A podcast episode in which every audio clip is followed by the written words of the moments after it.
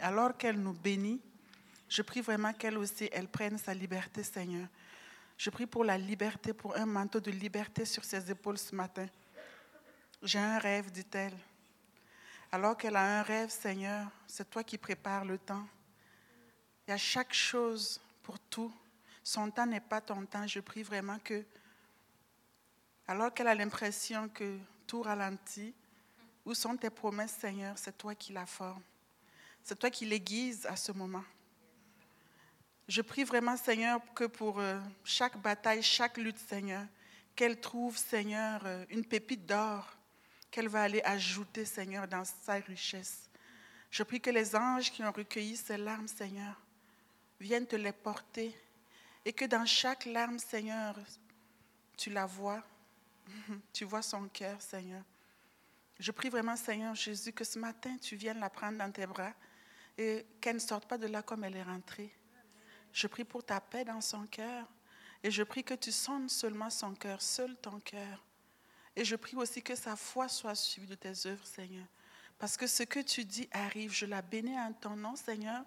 Et je prie vraiment, Seigneur, que tu suscites les cœurs pour qu'ils la voient. Comme toi, tu la vois, Seigneur. Elle est une femme, Seigneur, créée pour régner. Et quand elle rugit, Seigneur, mais les ténèbres reculent. Je la bénis en ton nom, Seigneur. Et j'ai pris que les anges de l'Éternel campent à ses côtés et l'amènent, Seigneur, en ta présence. Je prie, Jésus, que tu réinscrives ces gènes maintenant, que tu remplaces chaque organe de son corps par le tien. Oui, Seigneur, tu la renouvelles. Je prie que les vagues d'amour, Seigneur, les vagues de la guérison coulent sur elle maintenant, de la tête jusqu'aux pieds, que tu l'immerges, Seigneur, que tu l'immerges, que tu la rafraîchis maintenant. Tu la rafraîchis de la tête jusqu'aux pieds. Ô Saint-Esprit, souffre sur elle au nom de Jésus. Merci Père Seigneur, parce qu'alors qu'elle marche, alors qu'elle obéit, c'est toi qui t'occupes d'elle, de ses besoins dans les moindres détails. Et tu lui dis ce matin, ne t'inquiète pas ma fille, viens à ma présence, garde les yeux fixés sur moi, aime-moi, loue-moi. Je prie vraiment Seigneur que tu la rencontres elle-même personnellement ce matin, au nom de Jésus pour ta gloire. Amen. Amen. Amen.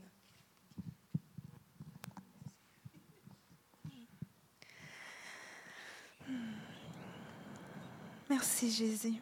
Merci pour Cindy, Seigneur. J'appelle des forces renouvelées, Seigneur. J'appelle des forces renouvelées, Seigneur. Seigneur, je te remercie, Seigneur, parce que tu permets qu'elle soit ici, Seigneur, parmi nous, Seigneur. Merci pour cette bénédiction, Seigneur, car elle est une bénédiction, Seigneur. Merci Seigneur parce que tu as tracé chacun de ses, pas, Seigneur. Tu le savais, Seigneur, qu'elle serait ici aujourd'hui. Tu sais où est-ce qu'elle va être dans quelques jours, Seigneur. Tu sais où est-ce qu'elle va être dans un an. Tu sais tout, Seigneur. Tu connais les plans, Seigneur. Merci, Seigneur, pour ce que tu fais à travers elle, Papa. Merci parce qu'elle est un exemple, Seigneur, pour notre génération, Seigneur. Présence là, Seigneur. Là où en ton nom, Seigneur. Seigneur, merci pour ta présence dans ce lieu, Seigneur. Merci, Seigneur, parce que tu mets des paroles, Seigneur, d'encouragement, Seigneur, mais pas juste d'encouragement, Seigneur, des paroles qui viennent, Seigneur, nous étirer, Seigneur. Que ces paroles, Seigneur, qui vont te relâcher, Seigneur, pendant les temps qu'on va être avec, dans les moments qu'elle va être avec nous, Seigneur, soient pas juste des paroles, Seigneur, qui vont rentrer dans une oreille, vont ressortir de l'autre, Seigneur, mais qui vont venir, Seigneur, nous forger à l'intérieur, qui vont venir nous modeler, Seigneur, à l'intérieur. Merci, Seigneur. Merci pour ce que tu fais à travers Cindy, Seigneur. Et pour ce que tu vas faire, Seigneur, à travers elle, Seigneur, dans les jours qui vont venir, Papa.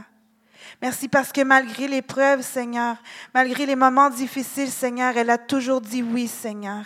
Elle a toujours dit oui et elle, elle a toujours maintenu, Seigneur, ses pieds fermes, Seigneur, devant toi, Seigneur. Merci, Papa. Merci pour ton amour pour elle, Seigneur. Un amour immense, Seigneur. Un amour grand, Seigneur. Seigneur, tu l'as vu ce jour-là et tu l'as choisi, Seigneur. Tu l'as choisi dans le ventre et tu l'as mis dans le ventre de sa mère, Seigneur. Et tu savais, Seigneur, tout ce que tu ferais à travers elle, Seigneur. Et je te remercie pour cela, Seigneur. Je te remercie parce qu'elle a dit oui, Seigneur, à ton appel, Papa. Merci, Jésus. Amen. On va laisser la place à Cindy parce que déjà, euh, on est vraiment étiré dans le temps. Alors, Cindy, on te laisse la parole. Amen. Merci. Ça me fait plaisir d'être là. Ça fait longtemps que je ne suis pas revenue. Ça fait un an que je ne suis pas revenue au Québec. Et euh, j'aime beaucoup euh, votre accent. hein. C'est vraiment beau. Déjà, avant, j'aimais bien, mais ça fait quand même un moment que je n'ai pas entendu des Québécois parler. C'est beau. Donc, vous avez un bel accent. Je, trouve que les Français, les Suisses, c'est un peu banal là. Donc maintenant, j'habite en France. Mon ministère, il est basé en France depuis maintenant plusieurs mois en fait, euh, où je fais partie d'une église là-bas. Et euh, donc voilà, pour ceux qui ne savaient pas, parce que je sais qu'il y a des gens qui ne savaient pas, donc j'habite en France là. Mais je voyage vraiment partout dans le monde euh, de manière internationale. Je reviens de toute une. J'ai fait une grosse tournée aux États-Unis euh, à partir de mi-août où j'ai été vraiment à Chicago, Los Angeles, Nevada, plein d'endroits. Après, j'ai fait une tournée au Mexique. Puis j'étais à Cuba. Là, je suis ici. L'année prochaine, je vais aller au Brésil, en Norvège, enfin plein d'endroits. Et du coup, voilà, Dieu est bon et ça me fait plaisir de faire ça. À chaque fois que, tu sais, il y a des moments où je suis là comme, ah, je vais prendre une petite pause, puis c'est bien de faire des petites pauses. Mais il y a aussi des moments où, je me dis, genre, ah, mais je suis appelée à prêcher, j'aime ça, en fait. Et il n'y a pas un seul instant dans ma vie où je me dis, ah, bah tiens, je crois que je me suis trompée de destinée, tu vois.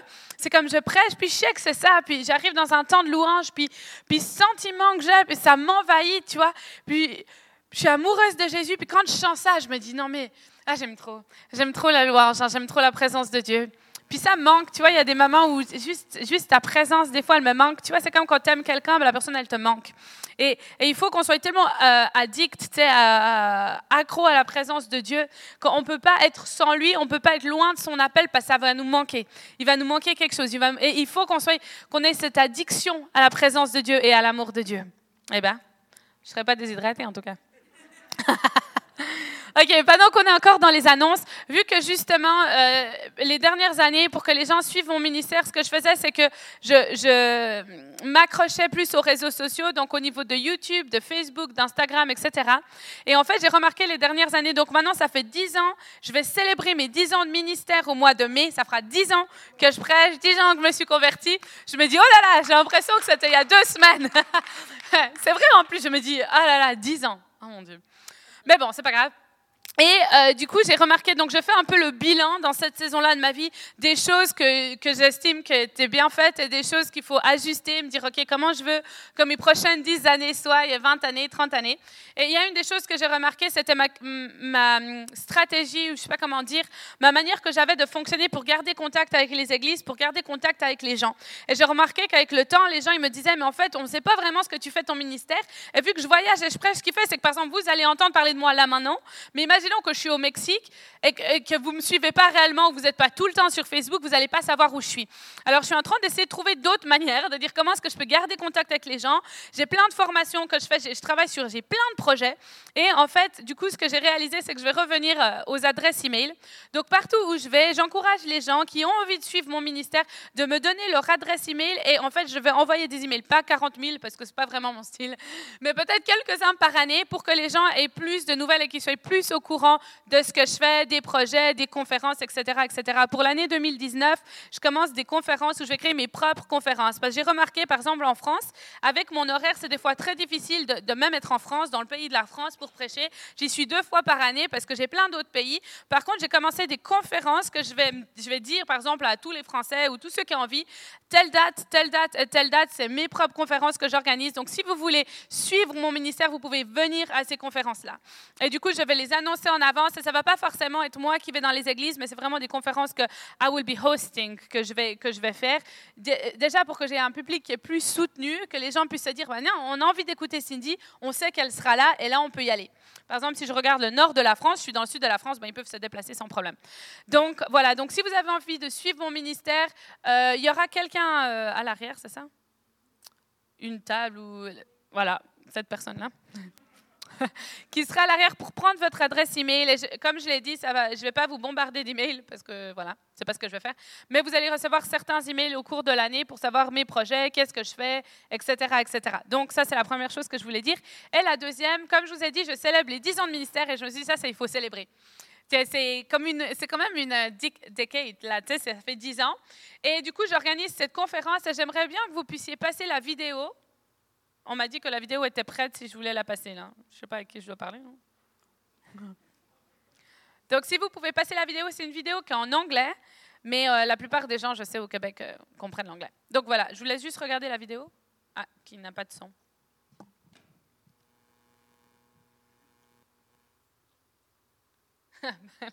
en fait, là, vous ne me regardez pas. c'est un peu awkward. C'est normal qu'il n'y ait pas de son?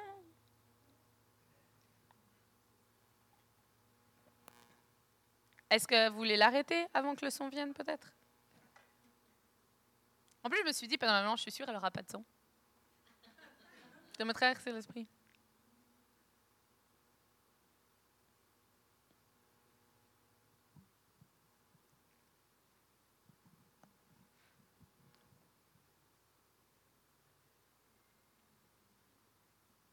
Ah, j'attends. À l'époque, j'avais peur un peu des silences quand je prêchais à chaque fois que je prêchais, il fallait tout le temps que les silences. Et puis en fait, avec le temps, je me dis que ça fait pas de mal les silences en fait. Hein. Ça me stresse plus. Maintenant, je suis là, ok, let's chill. Ok, alors je vous explique un peu le programme de ce matin. J'ai eu une idée qui m'a pas quittée depuis que je suis arrivée depuis hier.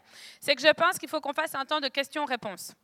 Alors c'est pour ça qu'on a mis ces deux euh, fauteuils chaises là, les chaises très confortables, et on va faire un temps de questions-réponses. Donc préparez vos questions si vous avez des questions pour moi, parce que ce que je remarque, c'est que souvent à la fin des conférences, je vais recevoir plein de messages de gens qui vont dire, moi je traverse ça, moi je vis ça, puis tu sais j'avais une question, j'ai de la peine à rentrer dans mon appel, etc., etc.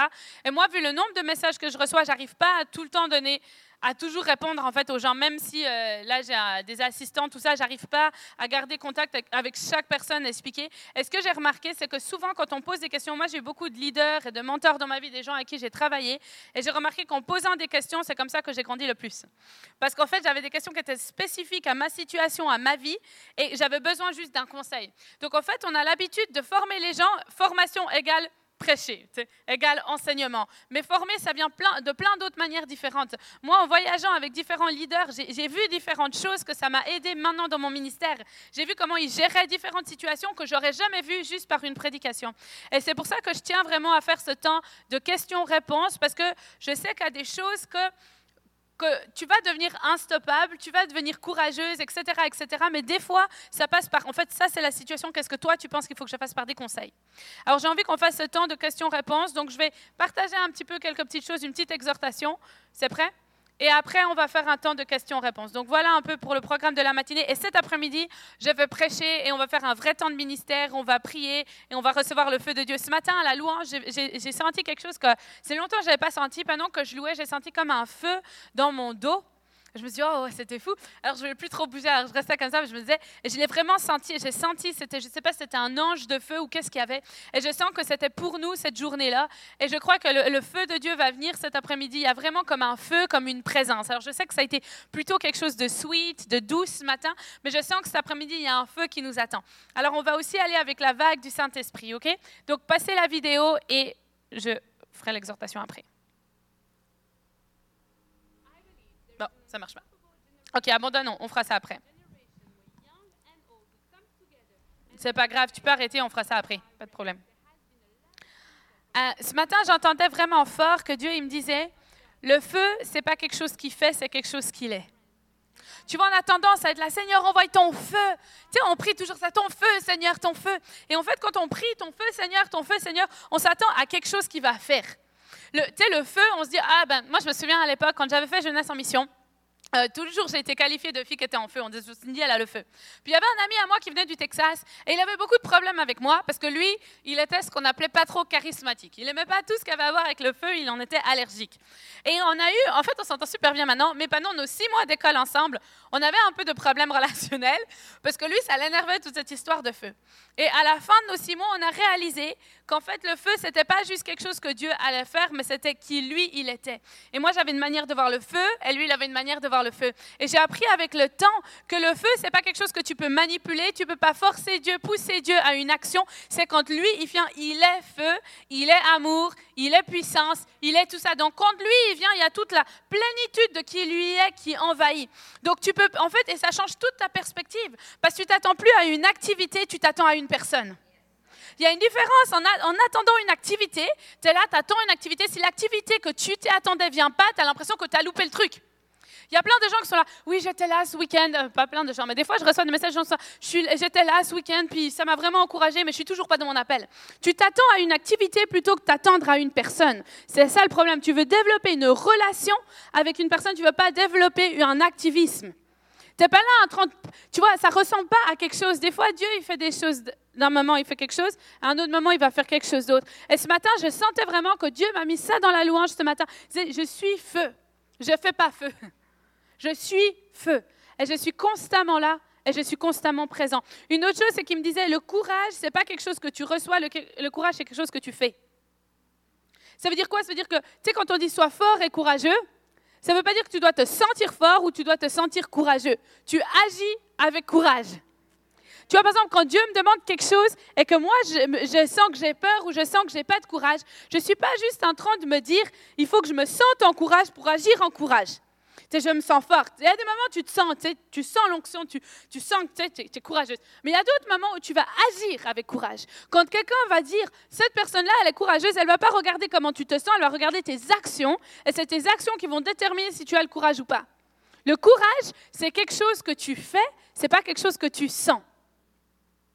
C'est-à-dire quoi? C'est-à-dire qu'au moment où tu décides, quand Dieu t'ordonne, sois fort et courageux, tu vas m'aimer. You shall love me en anglais, ça dit, c'est un commandement de Dieu. Sois fort et sois courageux. C'est pas peut-être sois fort ou peut-être sois courageux si ça t'intéresse ou si tu te sens de l'être. C'est quelque chose que tu décides, je vais le faire. Tu vois, il y a des moments dans ma vie où c'est comme, c'est pas que j'ai plus de courage, mais que, je sais pas, il y a des épreuves ou quoi. Et c'est, de se dire, j'ai décidé d'être une fille forte, j'ai décidé d'être une fille courageuse, j'y vais, c'est tout.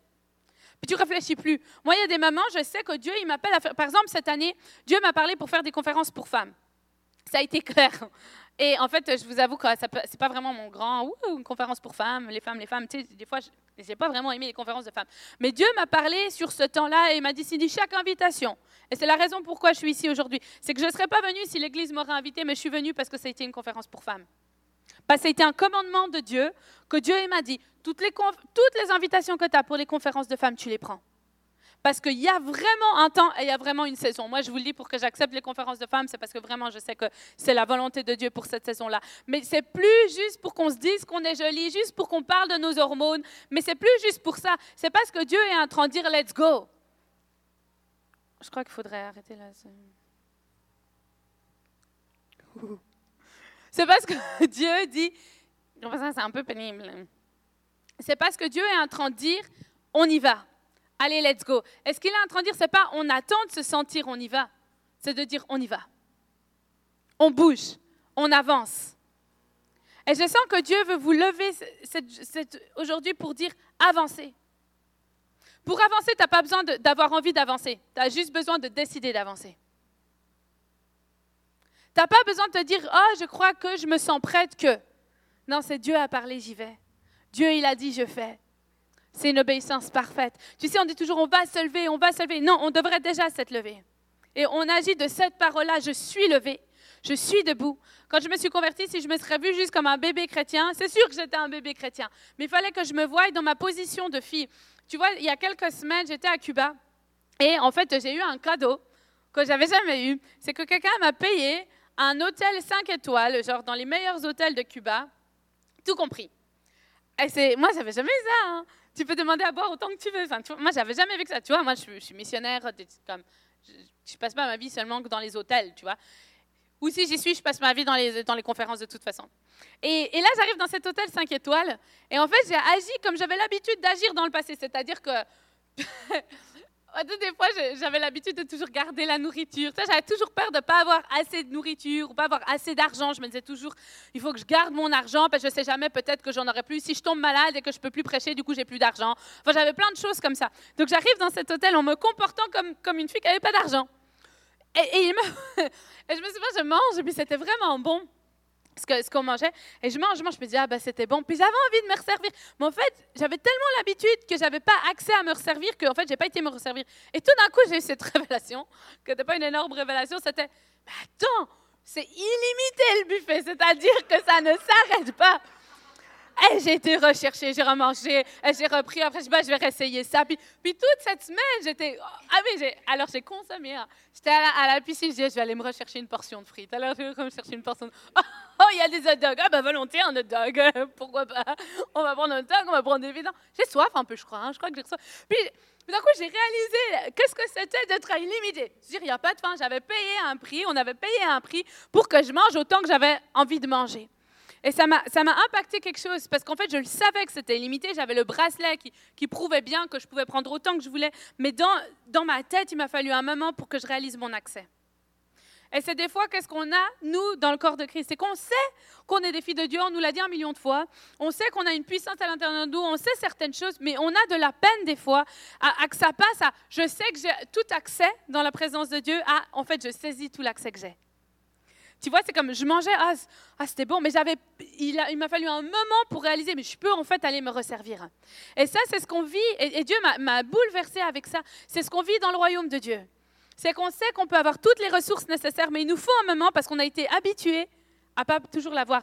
Euh, ce verset-là, je l'aime vraiment beaucoup, c'est dans 2 Corinthiens 5, 17, a dit, si quelqu'un est en Christ, il est une nouvelle créature, les choses anciennes sont passées, voici toutes choses sont devenues nouvelles. En gros, il est en train de dire ce qu'on avait avant, avant on n'avait pas d'accès. Avant que tu donnes ta vie à Jésus, tu n'as pas un accès. Tu as un accès le moment où le Saint-Esprit vit à l'intérieur de toi et il se renouvelle, la présence de Dieu se renouvelle chaque jour. Chaque jour, tu as accès à un nouveau feu. Chaque jour, tu as accès à une nouvelle victoire. Chaque jour, tu as accès à quelque chose de nouveau, à ses provisions. Galatiens, Gala, Galas, Galates, j'écris en anglais, Galates 5, 1. C'est pour la liberté que Christ nous a affranchis. Demeurez donc fermes ne vous laissez pas mettre à nouveau sous le joug de la servitude. C'est-à-dire, on parle toujours de liberté. Mais ce que je remarque, c'est qu'il y a des moments où on marche dans la liberté, tout d'un coup, on marche de nouveau comme, comme si on ne l'était pas. C'est trop bizarre. Tu sais, il y a des moments où on est là, ouais, j'ai trop la joie, ça va bien. Tu sais, on, vit un peu des trucs cool, alors on est heureux. Puis tout d'un coup, c'est comme, on, a de nouveau cet esclavage qui nous arrive. Tout d'un coup, on a nos anciennes peurs qui reviennent. Moi, je me souviens, euh, quand j'habitais en Suisse, j'avais beaucoup peur devant, euh, sur mon quartier. Donc, on habite dans, dans une jolie maison. Et on est dans un quartier qui est joli, c'est beau, là. Mais je ne sais pas pourquoi j'ai toujours eu peur. De toute mon adolescence, j'avais peur la nuit de rentrer chez moi, tu vois. Alors, je devais appeler quelqu'un, je sais pas, j'avais peur que quelqu'un sorte des buissons et me viole ou j'en sais rien. J'avais ces peurs irra- irrationnelles. Et puis quand je me suis convertie, cette peur-là, elle est complètement partie. Puis je rentrais chez moi, genre, ça va bien, tu vois, j'ai plus peur.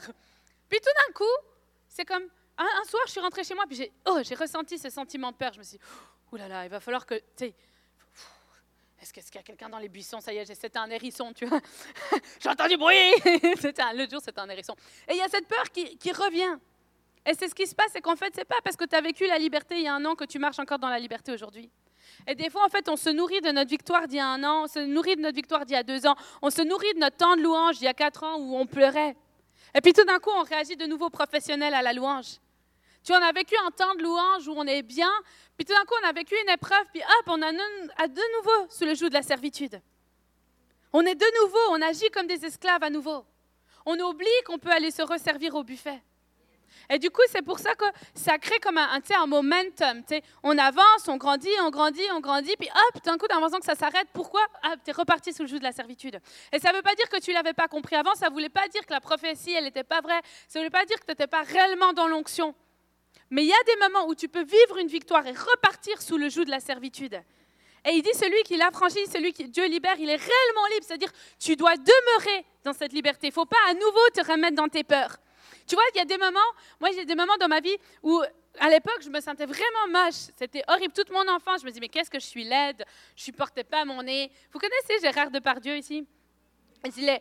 Ben, c'est pas qu'il a un très joli nez ou quoi, mais je me souviens l'avoir rencontré, il lui avait dit Je t'aime beaucoup, hein, Gérard. On était dans le sud de la France, on mangeait dans le même restaurant. Je t'aime beaucoup parce qu'on a les deux pas des très jolis nez. C'était pas du tout gentil.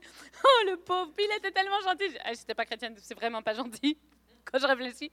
Mais c'était, je vivais avec ce complexe. Je me trouvais tellement laide. Je détestais mes cheveux, je détestais mon nez, je détestais tout, je me détestais.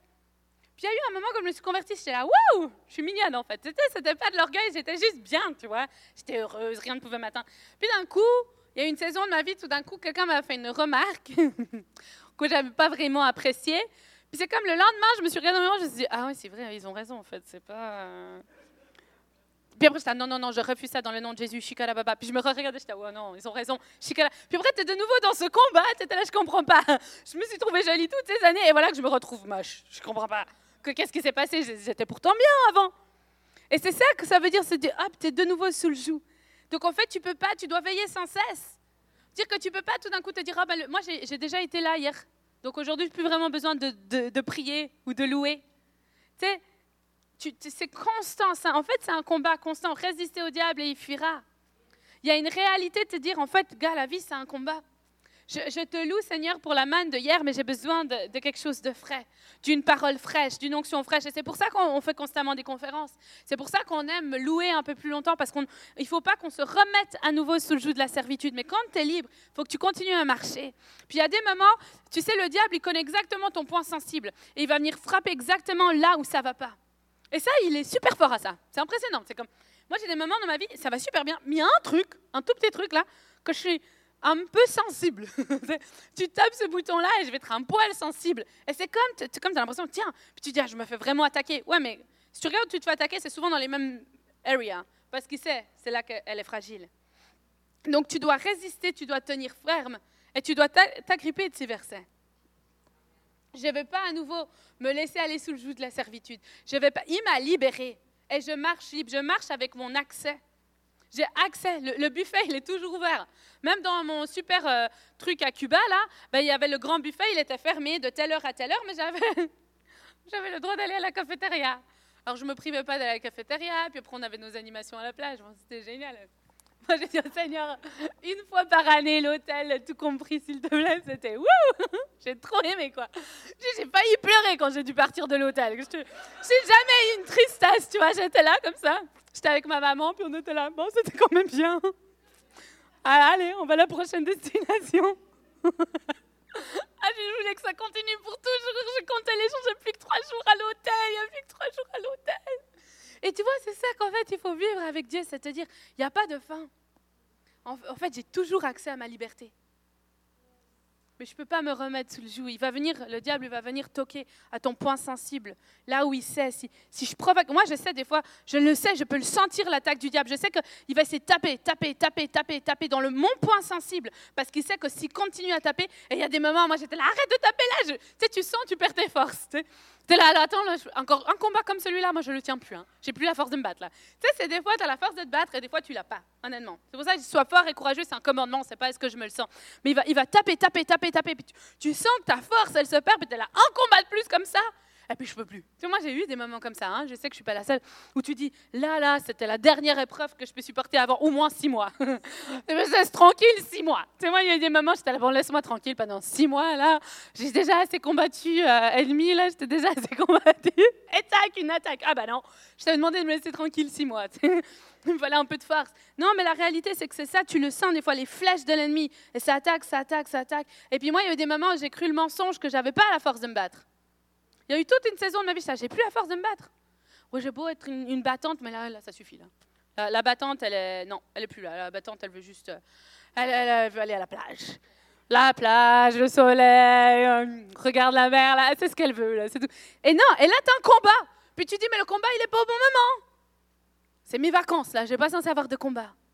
Et tu crois le mensonge des fois de l'ennemi, que tu es plus prête à te battre, que tu es plus courageuse, que tu es plus forte.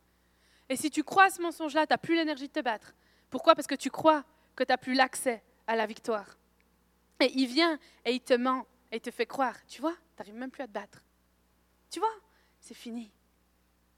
Et en fait, ça, c'est un mensonge parce que l'accès à ta victoire, l'accès au, au roi des rois le seigneur des seigneurs, le Tout-Puissant, c'est constamment.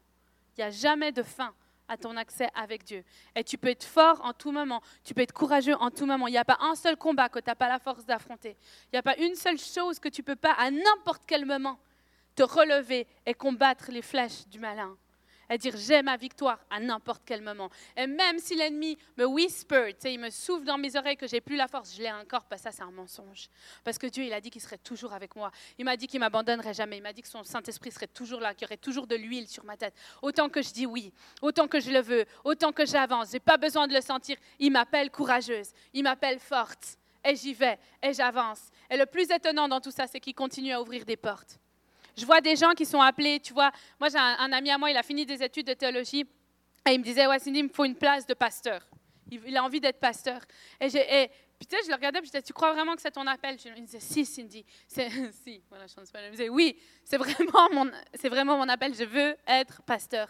Et bien, j'ai vu Dieu qui a ouvert une porte mais extraordinaire. Tu vois, moi, je sais que je suis appelée à prêcher dans le monde. Je sais que c'est mon appel premier, c'est va et prêche à toutes les nations, toutes les langues, toutes les tribus, everybody, go, tu vas et tu prêches. Et ça, j'ai pas besoin de me battre pour parce qu'il y a un appel, il y a une faveur, il y a une grâce.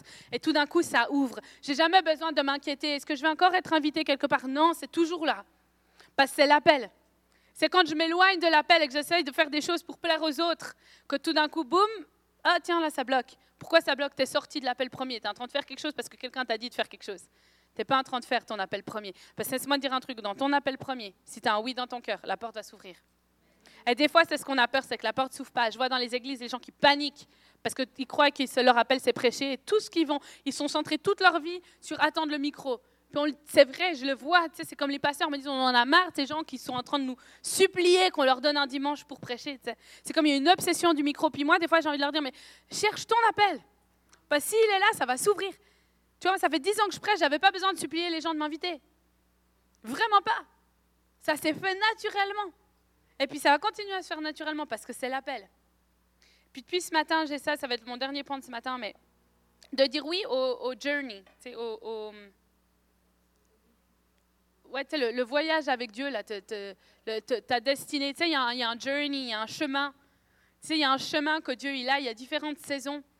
Tu vois, et puis c'est pas parce que tu es dans une, une, saison qui ressemble différemment à l'autre que tu es plus courageux, courageuse, que tu es plus aimé, que tu es plus choisi, que tu es plus appelé. C'est un peu bizarre. Hein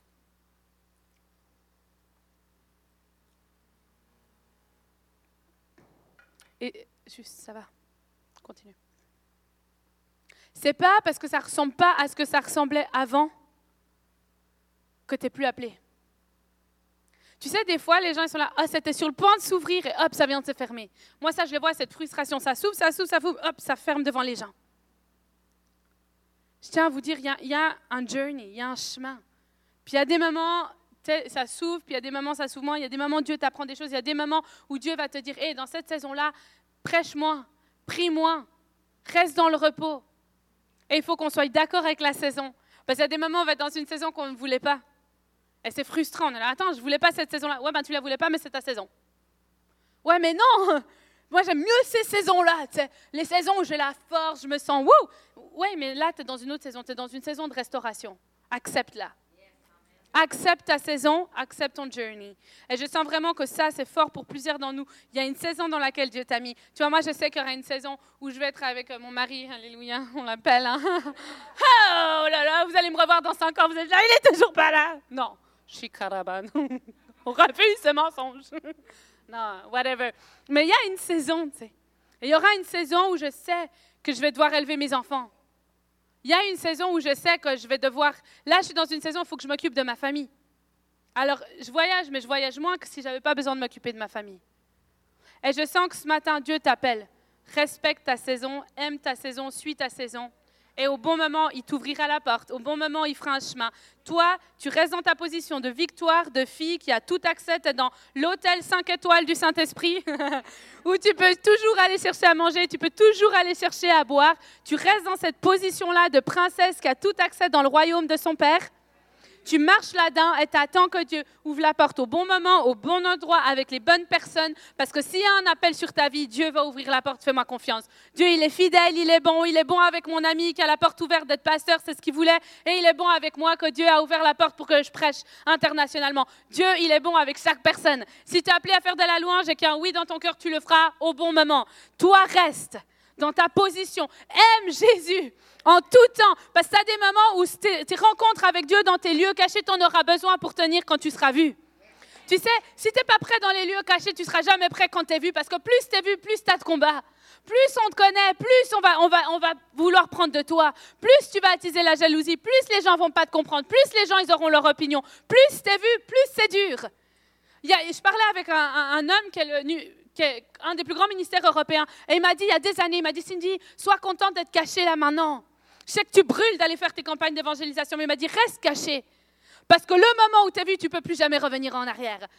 Le moment où les gens ils savent que tu es là, ben tu es là. voilà, tu es là.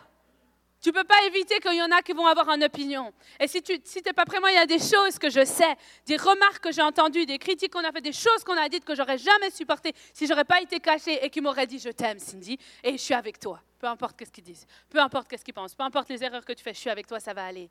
Et il y en a ici, vous êtes dans des temps de préparation, les temps, et je te le dis, moi, il y a des mamans, je suis là, mais ok, pendant trois ans, je suis. en- le jour, je me disais, je vais repartir à l'école. Je vais refaire une école biblique, c'était tellement génial. T'as rien à faire. Tu t'asseyes, tu écoutes des orateurs, tu prends des notes et t'aimes Jésus. C'est trop autre chose quand toi, tu dois prêcher tout le temps. Et, c'est comme, il faut, qu'on soit OK avec notre saison, il faut qu'on soit OK avec notre temps. Et jamais être jaloux de la percée de quelqu'un d'autre. Jamais. Parce qu'en fait, on ne connaît pas leur vie, on ne connaît pas leur processus, on ne sait pas où ils en sont. Tu sais, quelque chose que j'ai appris dans le ministère et que j'apprends et que j'ai appris la manière dure, c'est de jamais critiquer un autre ministère, jamais critiquer une autre église et jamais critiquer un pasteur. Pourquoi? Parce qu'on n'est pas dans leurs chaussures. Autant que tu n'es pas dans la chaussure de quelqu'un, tu peux jamais critiquer. C'est comme les gens qui critiquent les stars. On, on va prendre Justin Bieber. C'est facile de critiquer lui en disant Ouais, mais il dit qu'il est chrétien, puis il a des photos, il est quasiment. Ouais, and what? T'es pas dans ses chaussures. T'es pas dans les chaussures du pasteur. Ouais, si moi j'étais à leur place, je la ferais comme ça la conférence. C'est pas toi qui l'as organisé la conférence. Le jour où toi t'en organises une, eh ben là tu critiques. Autant que toi, t'es pas dans les chaussures de quelqu'un, tu sais pas ce que la personne vit. Alors reste dans ta destinée, reste dans ton journey, fais ton chemin, prends ton dans ta voiture, reste dans ta ligne là. Ça évite les accidents. Amen. Seigneur Jésus, on te remercie pour ce matin. Et Seigneur, je veux juste prier, Seigneur, que chaque personne qui est ici, Seigneur, puisse savoir l'accès qu'ils ont, qu'ils sont dans l'hôtel 5 étoiles du Saint-Esprit. Seigneur, je veux prier pour qu'ils sachent leur accès en toi, Seigneur, et qu'ils demeurent dans cette position. Seigneur, je veux prier qu'ils repartent jamais, Seigneur, dans leur, dans leur fausse identité, dans les mensonges du diable, mais que tu silences de voice la voix de l'ennemi. Et Seigneur, je veux prier pour une forte confiance. Seigneur, que être fort et être courageux, ce n'est pas un sentiment, c'est une action. Et Seigneur, je veux prier que toi, ton feu, toi qui tu es, vienne dans nos cœurs afin qu'on marche avec toi, qu'on grandisse. Et Seigneur, je prier qu'on arrête de dire qu'il faut se lever, mais qu'on se lève et que ça ressemble à quelque chose. Et Seigneur, je te remercie pour toutes les personnes qui sont ici ce matin, Seigneur, parce qu'elles ont faim, elles ont soif de toi. Et Seigneur, je veux prier que tu viennes dans les cœurs et que ton Saint-Esprit fasse ton œuvre, parce que tu ouvres une porte qu'aucun homme ne peut fermer. Amen. Alors, on va transitionner sur le temps de questions-réponses. Je pense qu'il va être dirigé. C'est pas moi qui. je lui ai dit ce matin qu'on allait faire ça. Elle me dit Ah ouais, mais j'ai pas de questions. j'ai pas toute la louange pour en trouver. Mais je pense qu'on en aura toutes, hein, parce que de ce qu'elle nous a déjà donné ce matin, vous m'entendez, hein, de ce qu'elle nous a déjà donné ce matin, je suis certaine que vous avez plusieurs réponses à lui poser. Amen.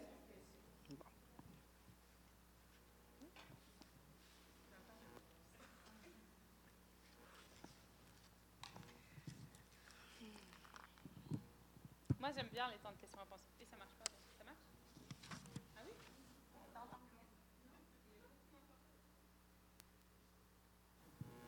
T'es sûr? Oui.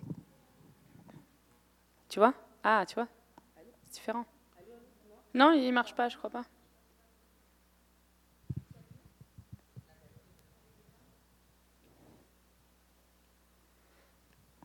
Peut-être qu'il est juste pas fort. Je sais pas si on peut monter le son.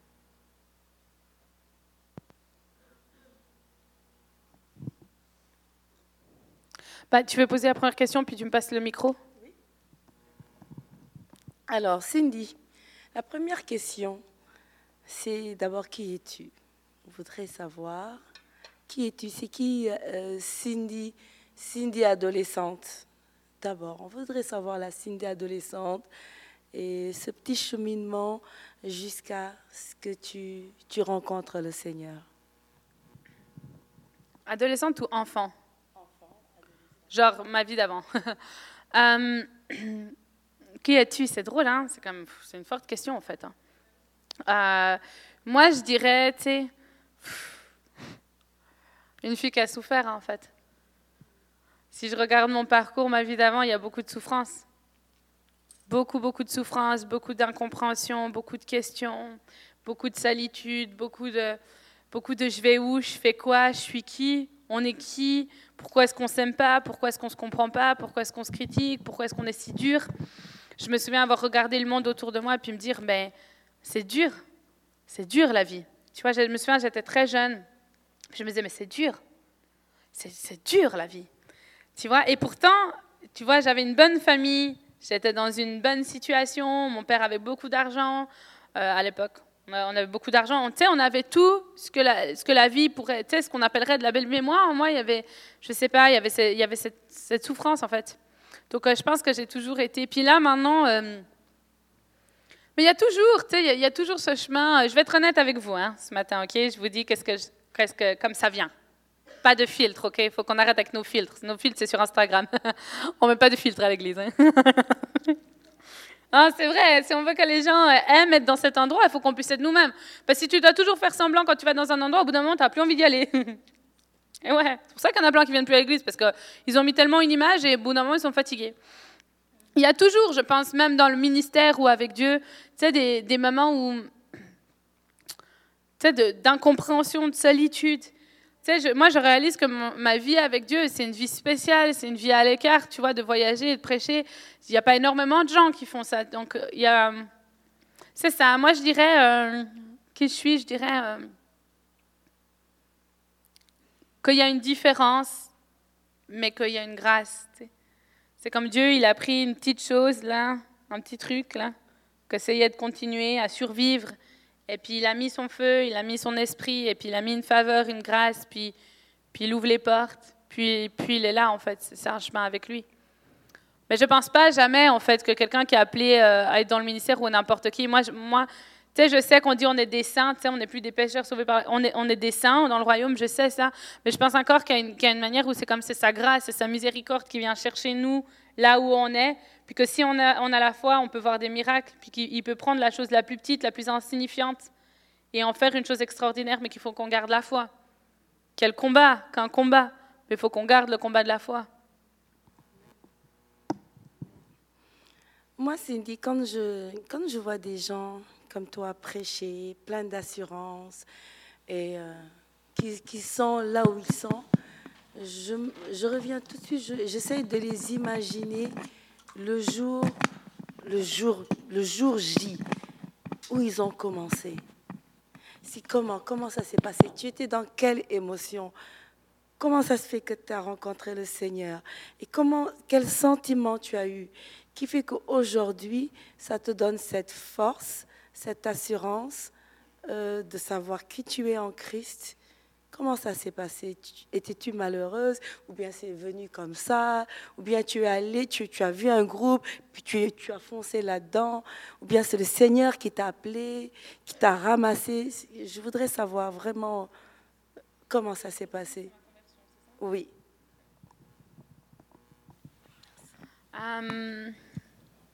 Ben, quand je me suis convertie, c'était le meilleur jour de ma vie. Là.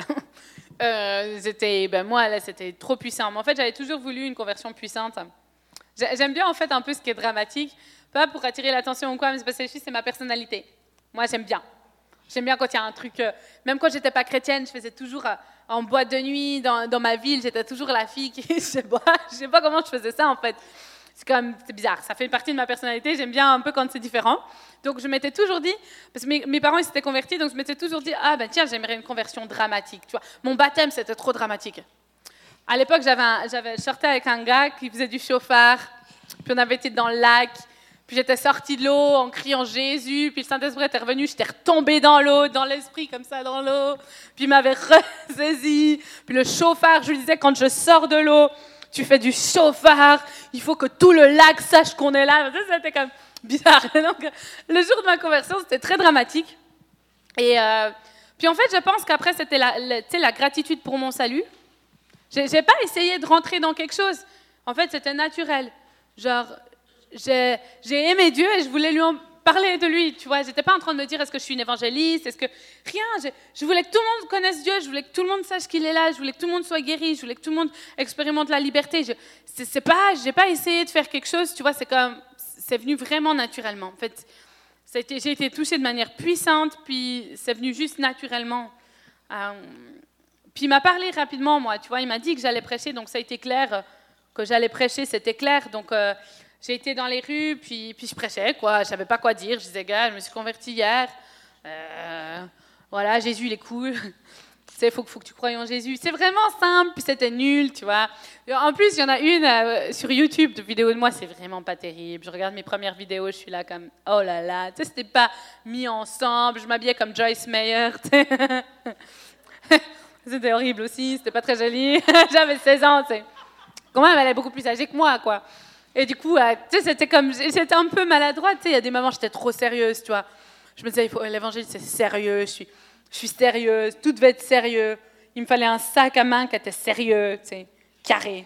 J'ai jamais eu les sacs à main un peu sac poubelle, tu sais, les sacs à main. Anyways, je voulais que tout soit carré, que tout soit sérieux, il fallait que mes cheveux soient raides. Tu sais, tout. Tu sais, je prenais ça trop sérieux, tu vois, c'était drôle, tu vois, je croyais que c'était... Je sais. Mais je pas, c'était la grâce de Dieu, puis... Euh, ça a été assez simple. Je pense que ça devient compliqué le moment où toi, tu essaies de faire en sorte que quelque chose se passe. C'est le, le, moment où tu te dis, je vais essayer d'être comme ça ou je vais être comme ça. Tu sais, il faut simplifier. Tu sais, il y a ce chant en anglais qui dit I will rejoice in the simple gospel, c'est-à-dire je vais me réjouir dans l'évangile qui est simple. Puis je pense qu'en en fait, c'est ça, c'est un évangile qui est simple, puis il faut qu'on ramène les choses simples et qu'on arrête toujours de compliquer tout. C'est beaucoup plus simple en fait que ce qu'on croit, tu vois.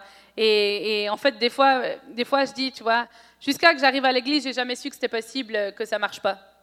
C'est quand je suis arrivée à l'église qu'en fait, j'écoutais des prédications, j'ai compris, ouh, ça veut dire que des fois ça marche pas. C'était fou quand même de devoir aller à l'église pour apprendre l'incrédulité, quoi. Tu sais, c'est difficile que les gens se convertissent. Avant que j'entende ça, j'ai pas trouvé ça difficile. Tout d'un coup, on m'a dit, tu sais, ah, c'est très difficile. Hein. Tu vas voir, si tu veux suivre Dieu, ça va être très dur. J'aurais préféré juste l'expérimenter moi plutôt ce qu'on m'avertisse, tu vois, parce qu'après j'ai fait plus de montagnes pour rien du tout. De toute façon, les épreuves, elles viennent. Quand je vois des gens qui se convertissent, j'évite de leur mettre la. je me suis surprise l'autre jour, l'autre jour, non, c'est un moment, à dire à, une jeune qui voulait prêcher, lui dire Mais tu verras, c'est dur en tant que femme. J'ai commencé à lui dire des trucs comme ça. C'est dur en tant que femme, il faut que tu fasses attention. je commençais à lui dire. C'était mes conseils que maintenant, tu vois, c'est des conseils que je vois avec l'expérience que j'ai maintenant. Mais j'étais là, mais elle n'a pas besoin de ça. Elle avait juste besoin que je dise Allez, go, je suis avec toi. Tu, vas le faire. Elle, allait le savoir. Elle allait bien voir que des fois, ça allait être difficile. Quand c'est difficile, il faut que je sois à ses côtés pour lui dire Ça a été difficile pour moi aussi, mais let's go. J'avais pas besoin de lui faire le tu sais, ça va être très dur, puis les attaques, puis l'ennemi, tu verras. l'ennemi. Plus tu fais, plus l'ennemi t'attaque. Tu, tu me fais plus peur que la réalité, des fois. Tu sais, c'est comme des, peurs irrationnelles. Des fois, tu as plus peur de quelque chose que de la réelle truc, tu vois. Elle, va se voir que c'est difficile. J'ai pas besoin de lui faire le tableau que c'est difficile. Tu n'es qu'un bébé, prends-le doucement, il faut que tu aies aucune porte. Tu sais, le diable, le diable, le diable. Elle, elle va assez le, voir sur son chemin, le diable. Elle n'a pas besoin de lui, avertir 40 millions de fois et qu'on la décourage tellement qu'elle va nulle part. En fait, au début, les gens, ils ont plein de rêves. Ils tu sais, quand ça dit tu donnes pas tes perles au port, tu sais, pourceau, sais pas. Ben, en fait, c'est un truc que j'ai trouvé tellement vrai. Parce qu'en fait, des fois, tu as, as, plein de rêves, tu as plein de buts, tu as plein d'objectifs, puis d'un coup, on est là, ouais, mais alors attends, ah oui, tu veux faire ça Mais est-ce que tu as tout écrit, ta vision? Je dis Non, mais je ne l'ai pas écrit, mais je l'ai vu. Ouais, mais alors là, il faut que tu l'écris. Tu l'écris sur Excel, tu fais un vrai truc, tu nous mets un million, tu nous écris tout. Si c'est pas écrit, tu fais rien. Là, euh, bah non, mais je crois que ça pourrait marcher sans que je l'écrive, tu vois. Moi, j'ai commencé mes, mes, mes, projets, puis mon ministère, j'avais pas écrit un million de points de ceci, de cela, j'avais la foi. Avec la foi, tu peux déplacer les montagnes, pas avec un tableau Excel d'un million de points, puis tes 50 000 personnes que tu connais pas qui vont te suivre. Avec la foi, tu changes les montagnes. Tu sais, il faut juste simplifier. Tu veux, allez, go. Tu, des fois, ça va marcher, des fois, ça va pas marcher. Puis si tu aimes Dieu, franchement, tu continues. Et puis, euh, tu disais que euh, toi, tu descendais dans les rues pour évangéliser. Comment ça se passait? Tu, tu, es allée toute seule ou bien tu étais accompagnée Non, non, j'étais simple là. C'était simple. Là. Moi, j'avais pas encore tous les trucs de l'église, tu vois. Il faut, faut pas, faut, c'est mieux, c'est mieux pas. J'avais pas tout ça, tu vois. Qu'on appelle sagesse, mais des fois pour moi c'est de la folie, quoi. Ça empêche plus. Des fois on, on, va décrire sagesse, puis en fait on réalise que le corps de Christ il est pas où il devrait être, quoi. Quand on regarde les musulmans, ça avance beaucoup plus vite, tu vois. Donc des fois je crois qu'il faut vraiment qu'on simplifie les choses. Euh, ben non, moi j'ai pris le bus conduisais pas, j'ai pris le bus. Ça commençait comme ça. Je suis partie dans le bus. J'ai vu quelqu'un, puis j'ai dit hello. euh, mais comme j'ai dit tout à l'heure, euh, hello, euh, je crois en Jésus, je m'excuse. Juste te dire, je crois en Jésus, puis je veux vraiment prier pour toi. Puis la personne était là, quoi? Puis en fait, essayé, puis tu sais, des fois ça marche pas. Puis quand ça marche pas, tu le vois assez rapidement, là. Si tu fais peur à tout le monde, il y a un truc qui cloche, tu vois. Jésus, il y avait une foule qui le suivait, il n'y avait pas une foule qui le, fuyait. Et, ouais. Donc, si les gens, tu sais, tu- tu les sens mal à l'aise dans ta présence, c'est que tu es peut-être un peu bizarre, tu vois. Donc, en fait, je me suis dit, là, j'étais bizarre. là. J'avais tellement envie de bien faire des fois que je stressais, puis du coup, j'avais l'air bizarre. Donc, j'essayais de simplifier. J'essayais et aussi t'intéresser aux gens, ça marche vraiment bien, en fait. Et ça va, vous faites quoi aujourd'hui? Vous avez le temps? C'est votre pause de travail? Vous travaillez dans quoi? Alors, des fois, les gens, ils ont peur, surtout en Suisse. hein. Si tu leur poses trop de questions, je ne sais pas comment c'est ici, mais en Suisse, ça- ils ont un peu peur, là, si tu leur poses trop de questions. Mais, mais Dieu, il t'aide. hein. Quand tu veux parler avec les gens, il t'aide. En fait, il t'aide. hein. Chaque fois que j'ai prêché, il m'a toujours aidé. Franchement, j'ai toujours su quoi dire. C'est fou, hein Disons. Pourtant, j'ai eu des fois, j'avais peur de pas savoir quoi dire. Plusieurs fois même. D'un coup, je me disais, ah, c'est en fait bien été. Tu En fait, tu disais avant une fille qui a confiance. Tu as dit quoi Qui est sûre d'elle ou quoi Je sais pas si tu as dit. Bon, en fait, pas du tout, quoi. Non, mais c'est ça que c'est fou, quoi. Les gens ne le voient pas. J'ai même beau, des fois, j'essaye vraiment de montrer mes faiblesses, puis j'ai quand même l'impression que les gens ne le voient pas. Puis en fait, euh, non, mais c'était vraiment une frustration pour moi. C'est quand même, je pleurais, ils étaient là, t'es forte. T'es là, mais je suis forte, je suis en train de pleurer, là. je suis en train de pleurer. euh, maintenant, je mets que du mascara waterproof, que j'arrête pas de, pleurer tout le temps, là. C'est comme, je vois rien de fort. Mais en fait, c'est comme je disais avant, courage, c'est pas quelque chose que tu sens, courage, c'est quelque chose que tu fais. Les gens vont décrire de courageuse le moment où, en fait, ils vont voir que, ils vont voir ta vie, en fait, ils vont se dire, tiens, je prêchais l'autre jour en Suisse, puis le pasteur me connaît depuis 10 ans. Ça a été, en fait, euh, le pasteur associé de l'église qui m'a envoyé il y a 10 ans. Et là, il a ouvert une église et j'allais prêcher dans son église. Et il disait, Cindy, on a l'impression que le plus elle a d'épreuves, plus elle avance. J'avais pas besoin de lui dire, hello, tu sais, moi je suis courageuse. Tu vois mon courage? Wouhou Non J'ai pas été vers le en disant, wouh Tu sais, en fait, tu réalises pas, mais je suis Jess Meyer dans quelques années. Tu vois non, non, non, j'ai pas besoin d'aller lui dire ça, tu vois. C'est qu'il a remarqué en 10 ans, c'est fou parce qu'on sait que cette fille, a traversé des choses dures, on sait qu'elle traverse des choses dures, mais on voit qu'elle n'arrête pas, donc elle est courageuse. J'allais pas avec mon étiquette, je suis courageuse, je suis une femme, donc tu sais, j'allais pas avec ça, c'est comme, c'est la- la- ma vie qui a parlé pour moi. S'il s'intéressait un minimum à ma vie, il savait que c'était des fois difficile, mais il se disait, elle n'arrête pas. Elle n'arrête pas. Parle-nous un peu de ton ministère. Comment ça se passe? Est-ce que, bon, maintenant évidemment, tu descends plus dans les rues? Si. Oui, toujours Ah ouais, je prêche toujours. Dans les rues, Partout. puis tu vas dans les églises. Ce que je fais, tu- ce que je fais moins, je vais moins dire, ok, ben en fait j'ai moins de temps aussi. Parce que du coup, je suis beaucoup plus invitée, mon horaire il est beaucoup plus chargé que j'étais à l'époque. J'ai beaucoup plus d'emails qu'avant. J'ai une vie beaucoup, beaucoup plus remplie que ce que j'avais avant. Donc au niveau du temps, j'ai moins. Et quelque chose que j'aime moins, c'est comme planifier des temps d'évangélisation. Je trouve ça un peu moins, euh, je sais pas. Par contre, tous les avions, dans tous les aéroports, partout, je vais dans le train, dans, dans tout, dans tout, dans tout ce que je fais là, j'ai tout le temps, j'amène tout le temps des gens à Jésus. Tout le temps, tout le temps, tout le temps, tout le temps. quoi. Comme, mais en fait, c'est naturel. Puis ça, ça tu sais, je suis pas en train de dire faudrait que. Tu sais, je trouve que c'est bizarre le moment où tu dis il faut que. Tu sais, elle est où ta passion? Tu sais, moi j'étais prof de danse quand j'avais 12 ans. Et j'ai remarqué que les gens qui devaient se pousser à venir à mes cours de danse, c'est que peut-être la danse, c'était pas leur passion. Parce que j'ai une passion, tu vois, ma maman, elle, est prof elle a été prof de danse pendant 30 ans de sa vie. Puis là, maintenant, elle a arrêté l'école de danse depuis que mon père est décédé.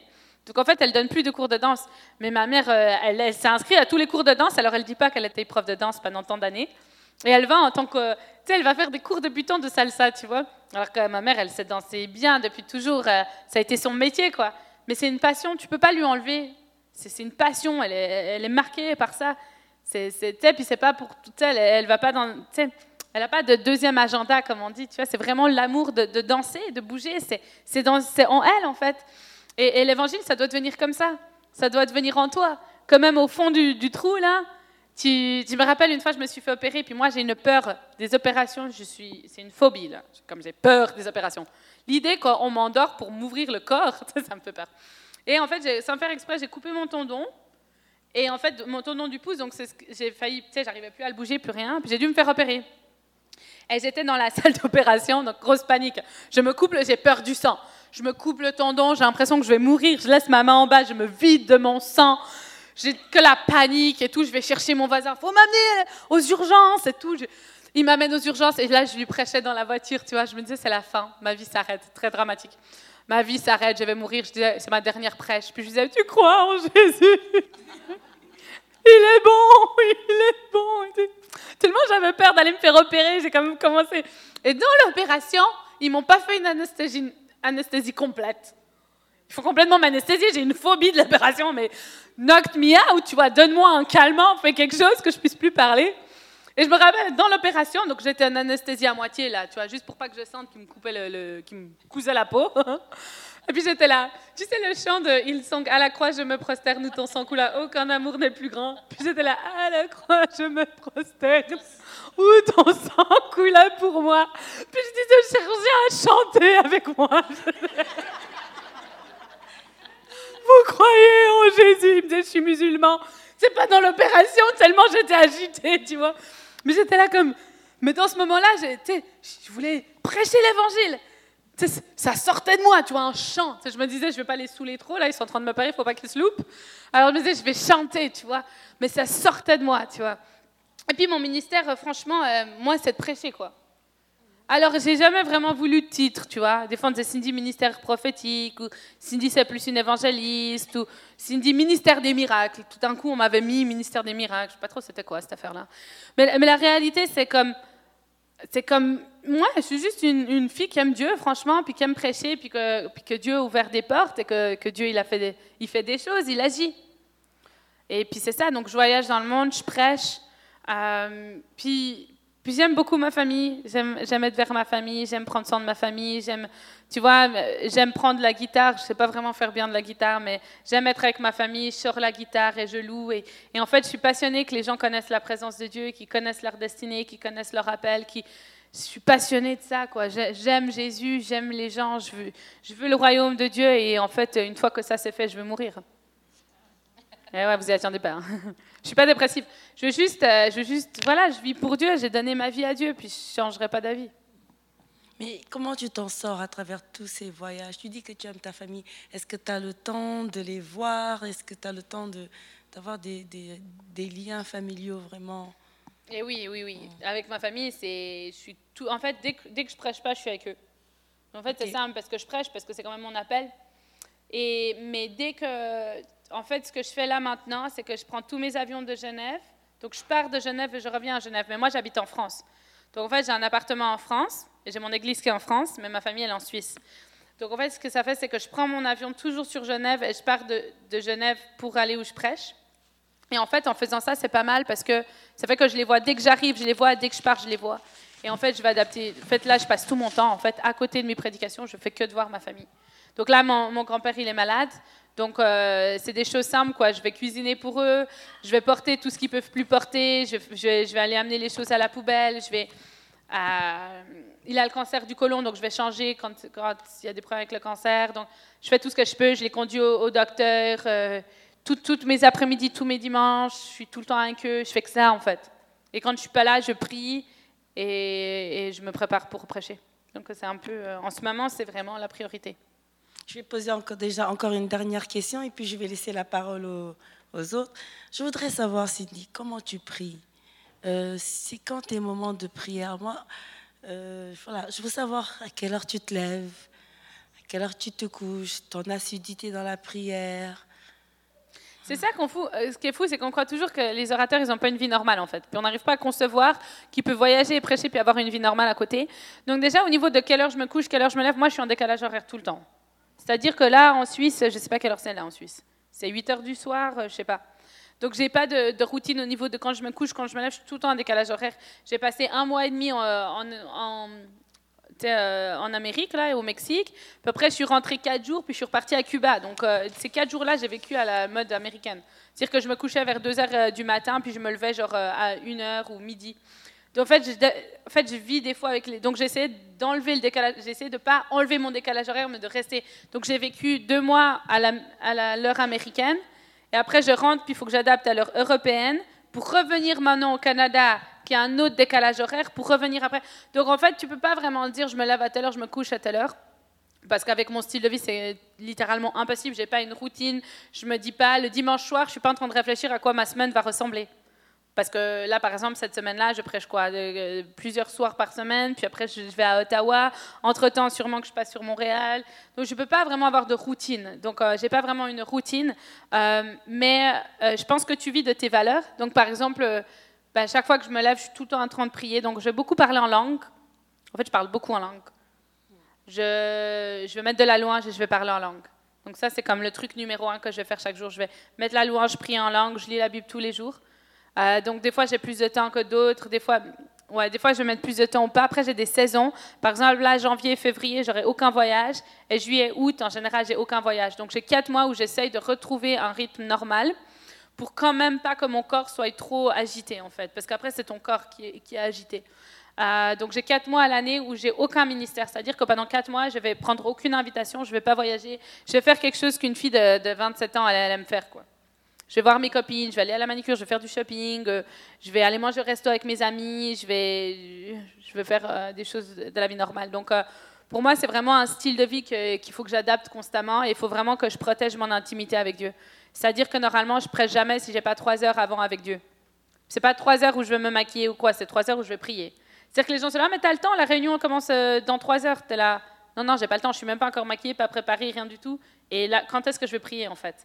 Donc, je Donc en fait, je n'aime pas quand, du tout quand on prend mon temps avec Dieu. Là, c'est quelque chose que je me bats pour et que, que c'est un must. Quoi. Mes temps avec Dieu doivent être gardés. Donc, avant que je prêche et avant que je fasse le ministère, j'ai toujours une, ouais, deux heures à trois heures, minimum deux, parce que des fois trois heures ça marche pas, mais minimum deux heures où je suis juste à l'écoute et tout.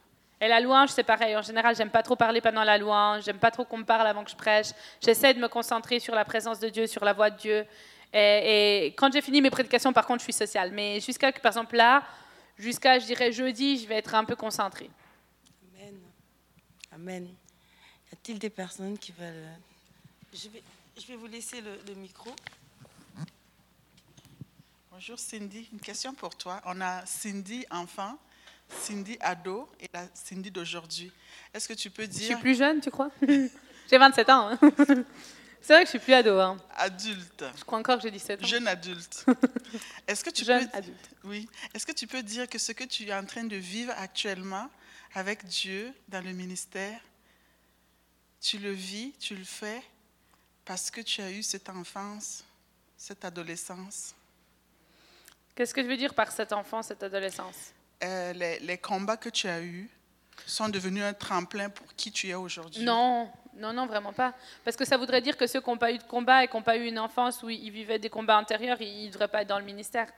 Le, le ministère, c'est un appel, en fait. Je fais ce que je fais aujourd'hui parce que Dieu m'a parlé. Euh, après, bien évidemment, que je pense que j'ai quand même traversé plein de choses dans ma vie. Par exemple, j'ai traversé un burn-out, j'ai traversé, j'ai perdu mon père, euh, j'ai traversé la maladie, j'ai traversé pas avoir d'argent, j'ai traversé avoir de l'argent, j'ai traversé le rejet, j'ai traversé la critique, j'ai traversé. Et en fait, c'est plus ça qui fait que j'ai l'impression que j'arrive à comprendre les gens. C'était dans ce sens que j'allais. Ok, Ma question, c'est dans ce sens. Ah oui, c'est sûr, quelqu'un qui est dépressif, je sais c'est quoi. Je sais c'est quoi de te lever le matin en te disant, ma vie, elle sert à rien. Ou je sais c'est quoi de te dire, j'arrive pas à m'aimer. Je suis détestable. Et puis tu sais que tu ne devrais pas penser ça toi, mais c'est là. Et le fait de l'avoir vécu, je sais c'est quoi. Mais je sais aussi la puissance de Dieu. Donc en, en fait, j'aime quelque part, j'aime ça.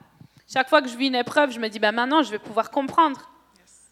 Maintenant, je vais pouvoir comprendre c'est quoi d'être malade dans ton corps? Si, des fois, je n'avais pas souffert dans mon corps, je ne pense pas que j'aurais compris. Qu'est-ce que c'est que d'avoir mal, quoi? Je serais là, sois guéri. Allez, sois guéri. Non, non, je sais c'est quoi d'avoir mal. Quand ton corps a mal, je sais quoi.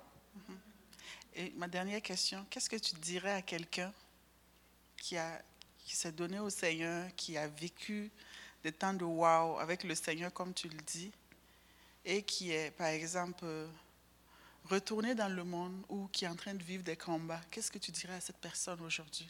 Bah, c'est deux choses différentes. Retourner dans le monde, c'est différent que d'avoir des combats. Parce que pour moi, je crois que des combats, c'est le combat de la foi. Le moment où tu n'as plus la foi, tu n'es plus vraiment dans des combats. Là. C'est toujours des combats. Mais, moi, je trouve des fois qu'on donne trop d'excuses à ceux qui, retournent dans le monde. hein. Je suis désolée. Euh, ouais, pour moi, moi j'ai quand même cette chose à l'intérieur de moi où c'est une fidélité à Dieu. quoi. C'est non, mais attends, euh, qui m'arrache tout là jusqu'à la fin, moi je suis avec lui. Donc moi, c'est plus, il faut être fidèle pour moi. Euh, donc quelqu'un qui retourne dans le monde, en fait, j'ai une incompréhension pour être vraiment honnête avec vous. Des fois, je comprends pas. Parce que, parce qu'en fait, je pense souvent c'est la déception qui fait que les gens retournent dans le monde. En fait, c'est es très déçu. Les gens, ils vivent des grosses déceptions que des fois, je comprends. Parce que je me dis, waouh, c'était vraiment pas gentil. Quoi. Je vois des gens qui vivent des choses, qui se disent des choses, qui traversent des choses. Tu dis, waouh, mais ta vie là, c'est pire que Job. Là. Tu sais, on, est, on est plus loin que Job. C'est comme, waouh, t'as plus rien. là. Il y a- tout qui s'est acharné contre toi. Donc, et puis, ça amène à un stade de, dépression, de déception. Et je réalise que les gens n'arrivent plus à repuser dans leur force, en fait. Ils n'arrivent plus. Et, et je l'ai vu, et revu, c'est comme, ils n'arrivent plus. Ils se sentent. Et en fait. Mais je ne crois jamais que c'est une excuse pour en fait partir dans le monde puis faire n'importe quoi. Et puis si tu tombes, il faut te relever. Enfin, je suis convaincue, tu vois, tu, pas tu peux tomber, parce que je ne crois pas qu'il faut tolérer ça, mais genre, si tu tombes, relève-toi, tu sais. Retourne, retourne à l'église, reviens, prie, pleure, cherche quelqu'un. Il y aura forcément quelqu'un qui va t'aimer. Il y en aura peut-être plein qui vont te détester, mais il y en aura forcément quelqu'un qui va croire en toi, quoi. Si tu cherches bien, il y a quelqu'un qui va croire en toi. Et aussi, je pense qu'un un des challenges, c'est de mettre tout le monde dans le même panier. Tu sais, tu as des gens qui, parce que quelqu'un les a rejetés, croient que tout le monde les rejette. tu vois? Et ils sont là, tout le monde me déteste. Non, c'est pas parce que le pasteur t'a repris une fois là que, c'est la fin du monde. Là. C'est pas que tu plus de chance. Et donc, en fait, dédramatiser. Tu sais, moi, je vous ai dit, je suis quand même assez dramatique dans ma personnalité, donc j'ai dû apprendre en fait à, gérer ma personnalité. Dans le sens, il faut des fois que je dédramatise. Non, attends, c'est pas parce que euh, j'ai pas prêché euh, 40 millions de fois que j'ai plus de ministère. Genre dr- dédramatiser en fait. C'est pas parce qu'une fois quelqu'un m'a fait une remarque que je me suis dit, waouh, ils me jugent, ils me connaissent même pas, puis ils me jugent, que tout le monde me juge. Et puis même si tout le monde me jugerait, qu'est-ce que ça ferait au final? C'est ok, tu vois? Et, je pense de. Et quelqu'un qui vit des temps durs, euh, je dirais, il faut s'accrocher. Tu sais, en France, là, maintenant, c'est un peu populaire, on lâche rien. tu sais. On lâche rien, on va rien lâcher. Et puis en fait, je me dis, mais c'est vrai. Je suis en train de changer peut-être le titre de mon livre, vu que j'écris un livre. Puis je crois que le titre va être en français, en, anglais, je l'aime. En français, ça te lâche rien. Parce qu'en fait, je crois que c'est l'idée de jamais rien lâcher. tu. Parce qu'en fait, euh, moi, il y a eu plein de moments dans ma vie où j'ai eu la tentation de lâcher. Vraiment, tu sais. J'étais vraiment mal. J'étais là, j'en peux plus. tu sais. J'en peux juste plus. Je suis fatiguée. Tu sais, ces moments où tu arrives, tu es fatigué, tu es épuisé. Louer te coûte tout. tu sais. Dire Dieu est bon, là, tu n'as plus, t'as plus la force. Là, c'est comme. Mais en fait, c'est de dire comme. Il faut, que, il faut que je trouve un moyen, faut que je continue. tu sais. Moi, il y a plein de fois, je dis, puis si j'abandonne, mais je vais où? Où irais-je loin de ta présence, en fait? C'est comme, j'aimerais bien arrêter, mais qu'est-ce que je vais faire? Je vais être maquilleuse professionnelle dans le sud de la France, puis trouver un mec qui n'est pas chrétien, et puis euh, tout faire pour m'acheter une Mercedes décapotable. Non, mais c'est pas ça ma destinée. Je vais aller où? Je vais faire quoi? Je vais commencer à boire de l'alcool.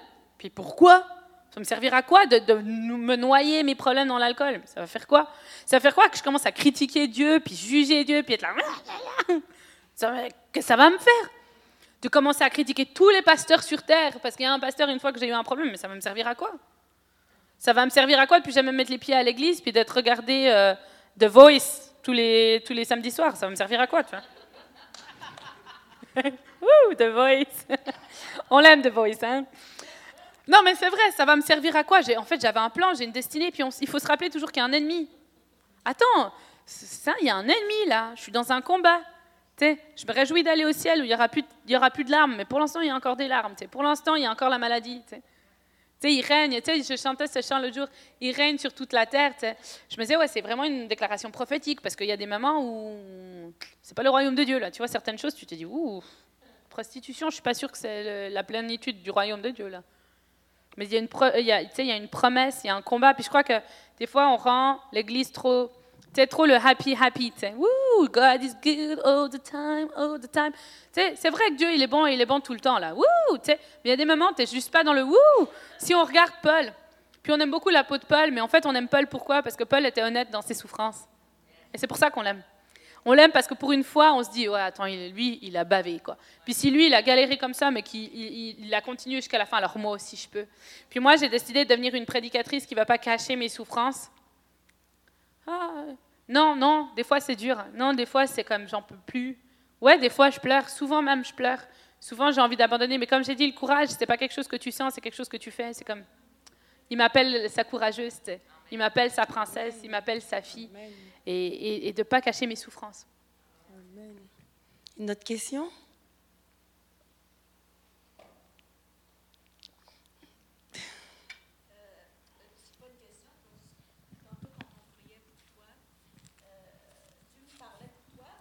J'avais pas pris le micro. Euh, puis ça revient. Ce que Dieu disait, c'est vraiment que de ta voix, de ta parole, de, ce- que tu prononces en son nom, les chaînes sont brisées. Et c'était très... Et il me disait qu'il y avait des filtres. Et tantôt, tu as prononcé le mot filtre dans ses- sa mère venue, que tu allais prendre ces filtres à lui. D'arrêter d'avoir les filtres. Tu l'as dit tantôt exactement, là, les fils du monde, les fils des, églises. Dieu nous appelle dans cette saison à prendre sa parole. C'est notre bouclier et c'est ça qui prône. Donc, on agit comme Paul, on agit comme Pierre, on agit comme Jean. On agit comme on devrait agir parce que c'est lui. Puis, les filtres de Dieu n'ont pas de, euh, il n'y a pas de cachette, il n'y a pas de faux semblant. C'est exactement ce qu'il me disait. Puis il me disait que toi, de, ta voix allait briser des chaînes, que justement, en les prononçant, puis c'est ce que tu fais. Je voulais juste t'encourager. Merci beaucoup. Je peux juste. Merci beaucoup, hein, j'apprécie. En fait, tu as une vraie onction prophétique. Mais si, quand tu prophétises, tu restes dans le prophétique et tu pars pas dans l'exhortation, ça sera plus puissant. Comme conseil pour le prophétique. Parce qu'en fait, si tu restes dans le prophétique, il y a une onction qui est pour le prophétique. Et il y a une onction quand tu exhortes. Quand moi j'exhorte, j'ai une certaine onction. Quand je prophétise, je rentre dans une autre onction. Quand il y a une onction de guérison, on est dans autre chose. Et en fait, toi, avec ta capacité prophétique, il faut que tu t'apprennes en fait à rester dans le prophétique. Parce que si tu passes du prophétique, si tu arrives à, à saisir l'onction, si tu passes du prophétique et que tu passes dans l'exhortation, c'est comme tu perds en puissance dans ta parole. Et, et ça, je l'ai déjà vu tout à l'heure. Et je pense que J'ai rentré là-dedans avec aucun pédigré. Mais en fait, la, la différence, tu vas la sentir. Mais c'est que je sens qu'il faut que tu aiguises ça. C'est-à-dire que, bah, il y a une différence. Quand moi, je te donne une parole, par exemple, ta parole là, c'était que Dieu voulait briser les chaînes. Comment, comment tu disais déjà? Quand on parle, les chaînes sont brisées. C'était ça? Voilà. Donc ça, c'était ton ça, c'était ta parole. Et puis après, tu avais l'illustration des filtres.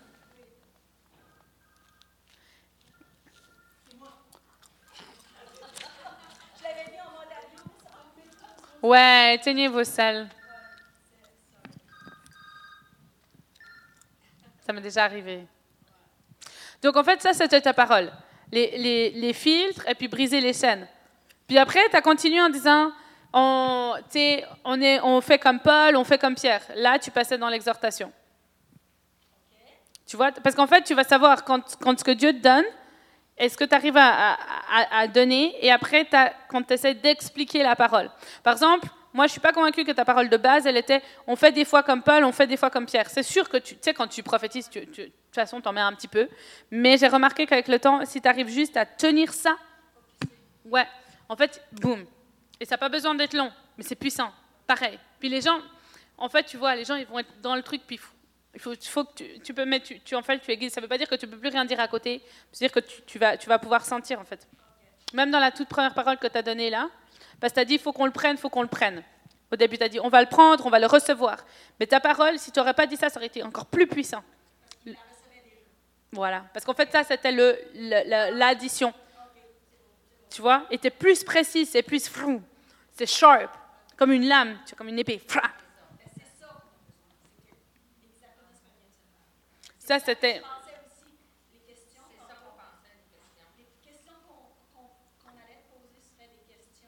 Parce qu'il faut les poser, hein. Ça, il faut les poser, ces questions. Vous entendez tout ce qu'elles disent?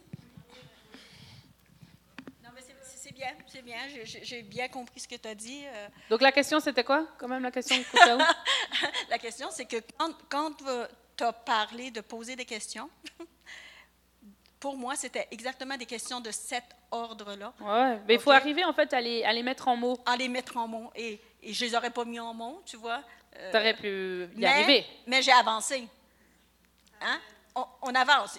Il donne, tu donnes, puis après ça, ben, il- il arrive exactement. Mais l'onction, c'est très euh, bizarre un peu en fait. hein. Euh, Oui. Des fois, c'est difficile. Tu sais, il y a des moments où on est là. Ah, Puis en fait, je pense que c'est un apprentissage. Tu Ouais, c'est ça. sais, on apprend On les dit, on le langages dit de Dieu. C'est ça, tout. c'est ça. C'est toi, c'est pas moi. Mais c'est bien. Une autre question? Euh, Cindy, bon, moi j'ai encore une autre question. Tu parlais tout à l'heure de, de formation, que tu vas faire des formations Oui. ou que tu en fais. Parle-nous-en un petit peu. Il s'agit de quoi? Ça va? Vous gardez le. Vous êtes encore là? Ok. Euh, oui, alors en fait, là, je travaille sur une formation en ligne. Que, en fait, je fais différentes choses. Donc, il y a des, des prédications quand moi je prêche. Donc, on voit tout plein de mes prédications. Il y a aussi tout un, un focus que j'ai fait qui est nouveau, qui est d'interview. Parce qu'en fait, dans cette saison-là, ce qu'on est en train de faire là, moi, je suis passionnée. Parce que, en fait, je ne sais pas, je vois le fruit et le potentiel de temps comme ça où on échange. Donc, il y a plein d'interviews avec différents pasteurs, leaders du Mexique, des États-Unis, de France, d'Allemagne, d'Autriche, de partout, que je suis en train de mettre en place. Donc, en fait, ce que les gens vont pouvoir faire, ils vont pouvoir aller s'inscrire en ligne. Ils vont pouvoir décider, ah ben tiens, aujourd'hui j'ai envie d'écouter un interview. Ah ben aujourd'hui j'ai envie d'une prêche. Ah bah tiens, aujourd'hui j'ai envie d'un enseignement. Et en fait, je suis en train de rassembler tout plein de- d'interviews, de, prédications, et je suis en train de faire comme une banque. Parce souvent, les écoles, en fait, ce qu'on a l'habitude, c'est que les gens nous parlent, ou on a l'habitude que c'est qu'en studio, et que les gens, ils, prêchent, par exemple, à une fausse foule, à une foule en ligne. Et moi, en fait, je suis en train de- d'essayer de réunir tout ça pour que les gens puissent être formés au maximum. Et là aussi sur place, en fait, je suis en train de créer euh, des conférences de formation, différents styles de conférences en France. Et, euh, et en fait, là, la conférence que j'ai au mois de mai, j'ai des gens qui viennent du Mexique, j'ai des gens qui viennent des États-Unis, j'ai des gens qui viennent d'Allemagne, j'ai des gens qui viennent de Norvège, j'ai des gens des Belges. Et c'est vraiment, je suis en train de faire une conférence internationale là, pour le mois de mai pour célébrer mes 10 ans, lancer ma formation en libre et aussi j'essaie de libérer mon livre avec tout un manuel à côté de formation. Donc, euh, j'espère que la prochaine fois que je suis au Québec, mon livre, livre il est sorti. Et tu écris sur quoi? En fait, en anglais, c'est unstoppable. Je suis en train d'écrire de comment être inarrêtable. Parce que comme j'ai dit, ben, j'ai traversé le burn-out, j'ai traversé la maladie, j'ai traversé le deuil, j'ai traversé les ruptures, j'ai traversé... Et en fait, je suis en train de parler de comment toutes ces choses-là que les gens vivent au quotidien, ils vivent tous, le rejet, la critique, le, le jugement, toutes ces choses-là. Je suis en train de parler de chacun de ces sujets-là et de comment pas laisser ces choses-là nous arrêter, mais comment faire que ces choses-là soient, comme elle disait, un tremplin pour avancer.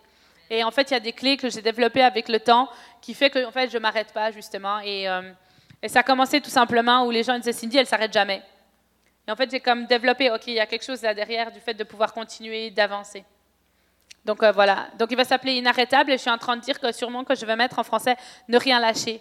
Parce que je pense qu'il y a même un thème au niveau des, des, des médias. La télé française parle de ça. tu regardes la télé, ils vont dire il faut rien lâcher, il faut rien lâcher. Il y a vraiment euh, le peuple en fait en train de se dire euh, la vie c'est de continuer et, de se battre.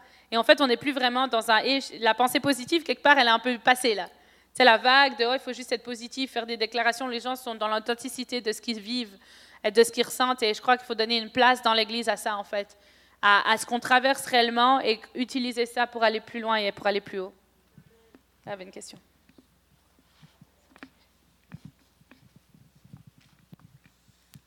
Donc moi j'ai une petite question concernant ton ministère, mais plus au sein de, ta famille, où, euh, parce que là tu disais que tu as vécu euh, la maladie, tu as vécu les ruptures, tu as encore quelqu'un qui est malade dans ta famille.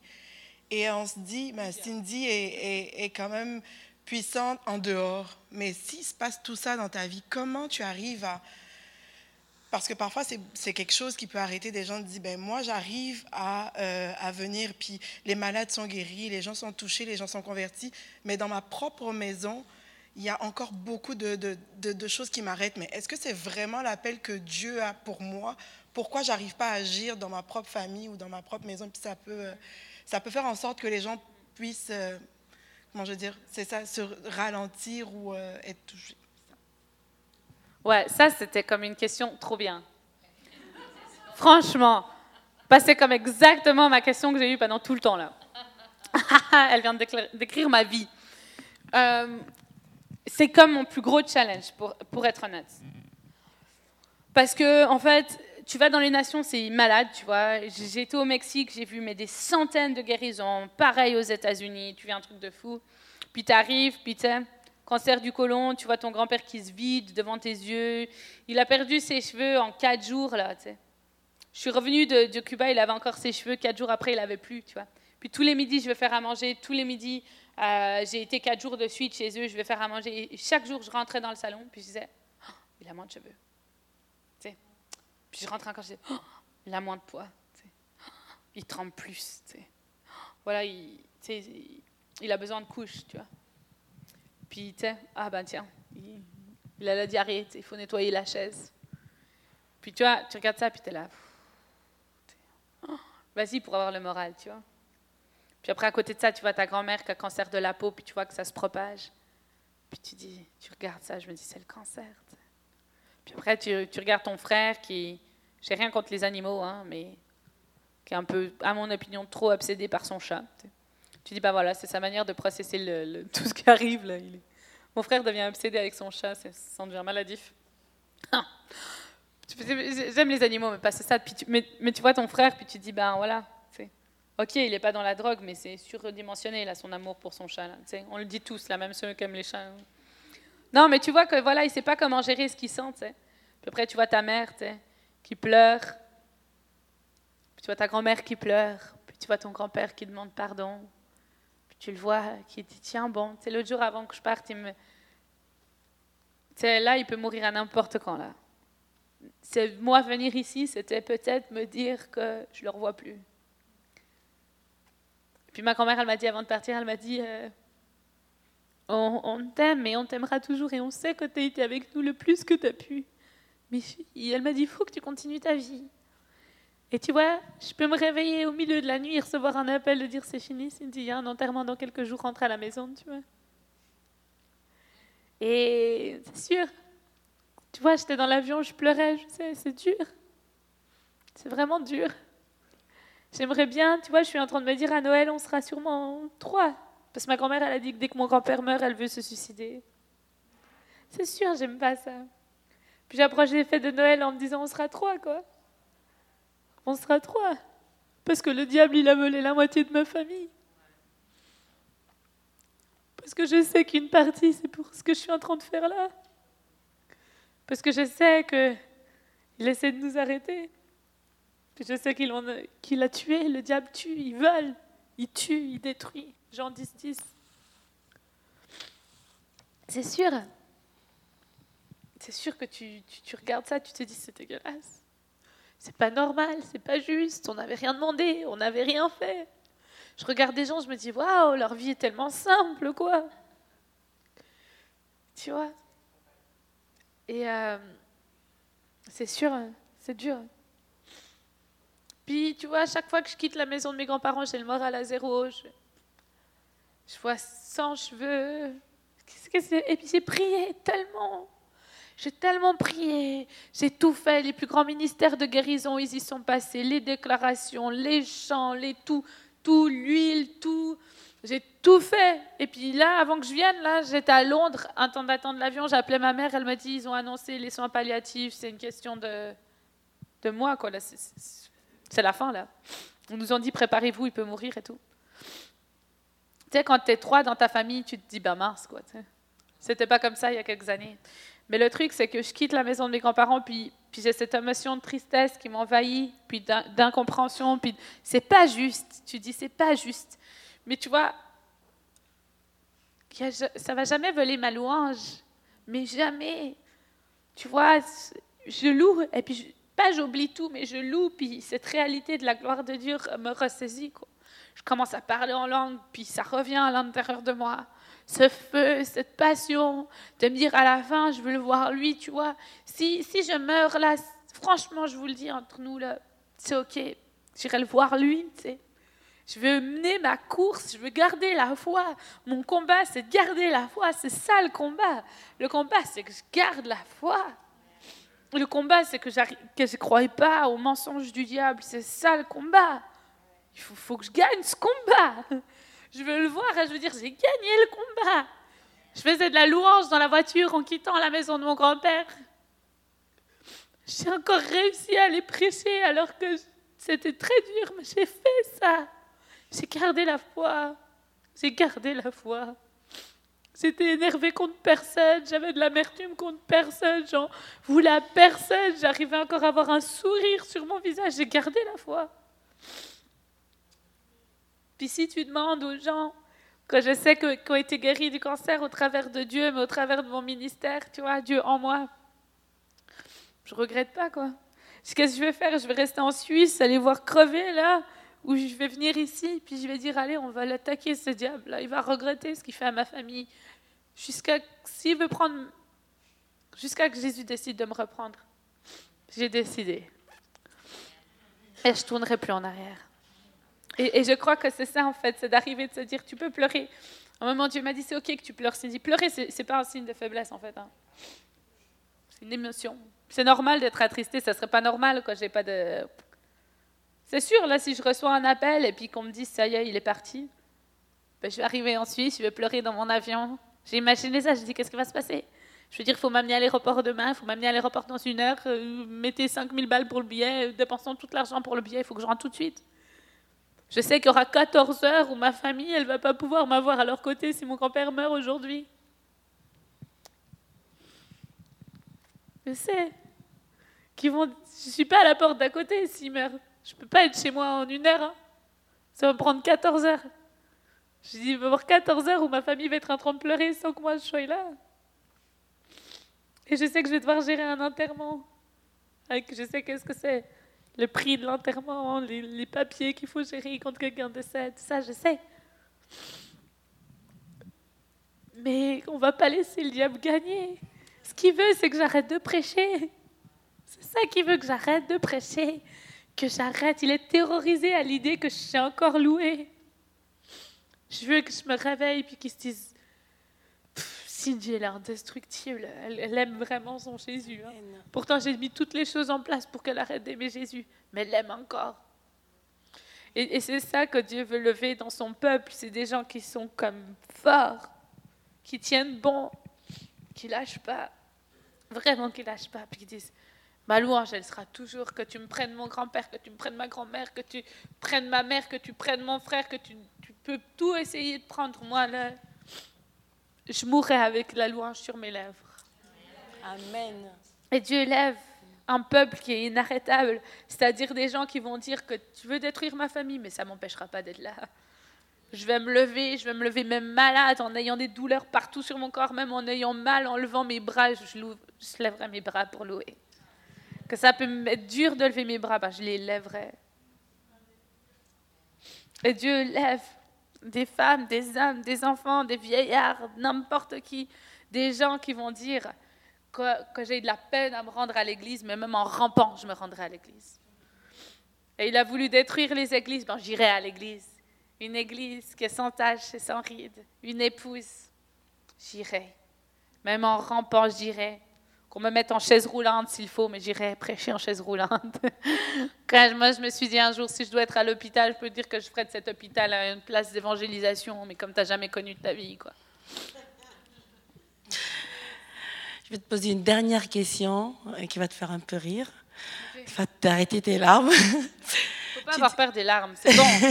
Faut les laisser sortir quand elles viennent. tu dis que tu n'es pas mariée et que, et que ça fait cinq ans que tu cherches un mari. hein. C'est ce qu'elle a dit hier. Hein, hein Ah, plus, plus, plus. Plus, plus, plus. Moi, j'ai toujours Donc, cherché on, l'amour. on- on voudrait savoir, c'est quoi les critères? Il te faut un pasteur, il te faut, il te faut un homme âgé, un homme jeune. Qu'est-ce qu'il te faut?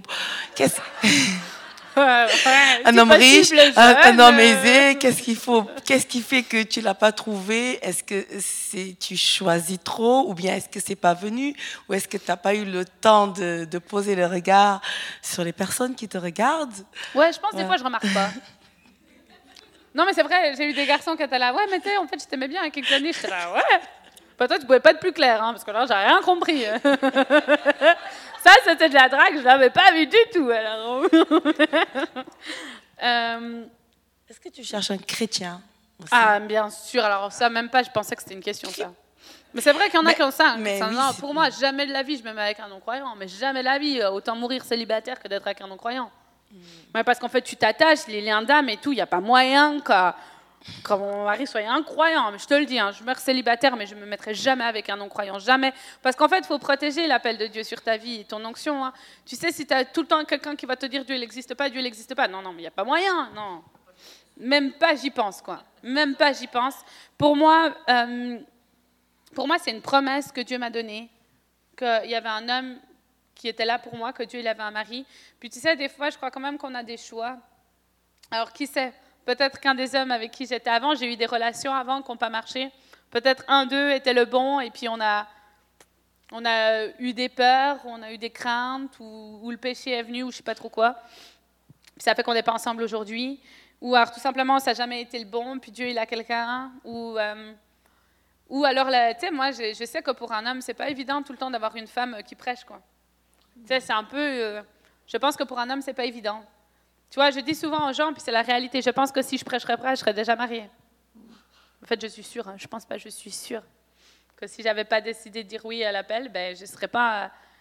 En fait, je serais sûrement pas là, mais je serais mariée. Donc, en fait, c'était un choix, des fois. J'ai eu l'impression qu'il y a eu des moments où j'ai eu le choix de me dire, OK, qu'est-ce qui compte vraiment pour moi, Euh, Est-ce que je suis prête à faire l'appel de Dieu, même seule, Et en fait, euh, oui, largement. Je préférais être dans l'appel de Dieu puis mourir célibataire en ayant prêché, en ayant impacté des milliers et des milliers de personnes qui me diront peut-être jamais merci, ou qui, qui remarqueront même pas, ou qui diront bah, Cindy, elle nous a touchés, mais qui donneront jamais 5 centimes pour que je puisse euh, me faire opérer ou quoi, tu vois. non, là, je vais me faire opérer, je vous le dis, je me fais opérer. Ma grande-père priez pour moi le 18 décembre, je suis en opération, là, donc euh, bon, anyways. Anyways. Ah, j'ai trop peur. Mais bon, il est super gentil, mon chirurgien. Je l'ai vu il y a deux jours, il est super cool. J'essaie de l'amener à Jésus. J'ai dit, vous allez dormir avant de m'opérer. Hein. Vous faites pas 40 opérations avant la mienne. hein. Soyez frais pour mon opération. Anyways. Je te jure, j'ai prié pour lui. Je dire, laisse-moi prier ou quoi. Faut pas trop le perturber. Anyways. Donc, euh, pour mon mari, euh, tu sais, je pense des fois, quand Dieu il a une promesse, là, en fait, c'est lui qui l'accomplit. Et, en fait, je suis arrivée au stade de ma vie là où je suis en, en surrender. C'est comme, en fait, moi, je fais mon bout de chemin, puis Dieu, il m'amène l'homme quand il m'amène l'homme.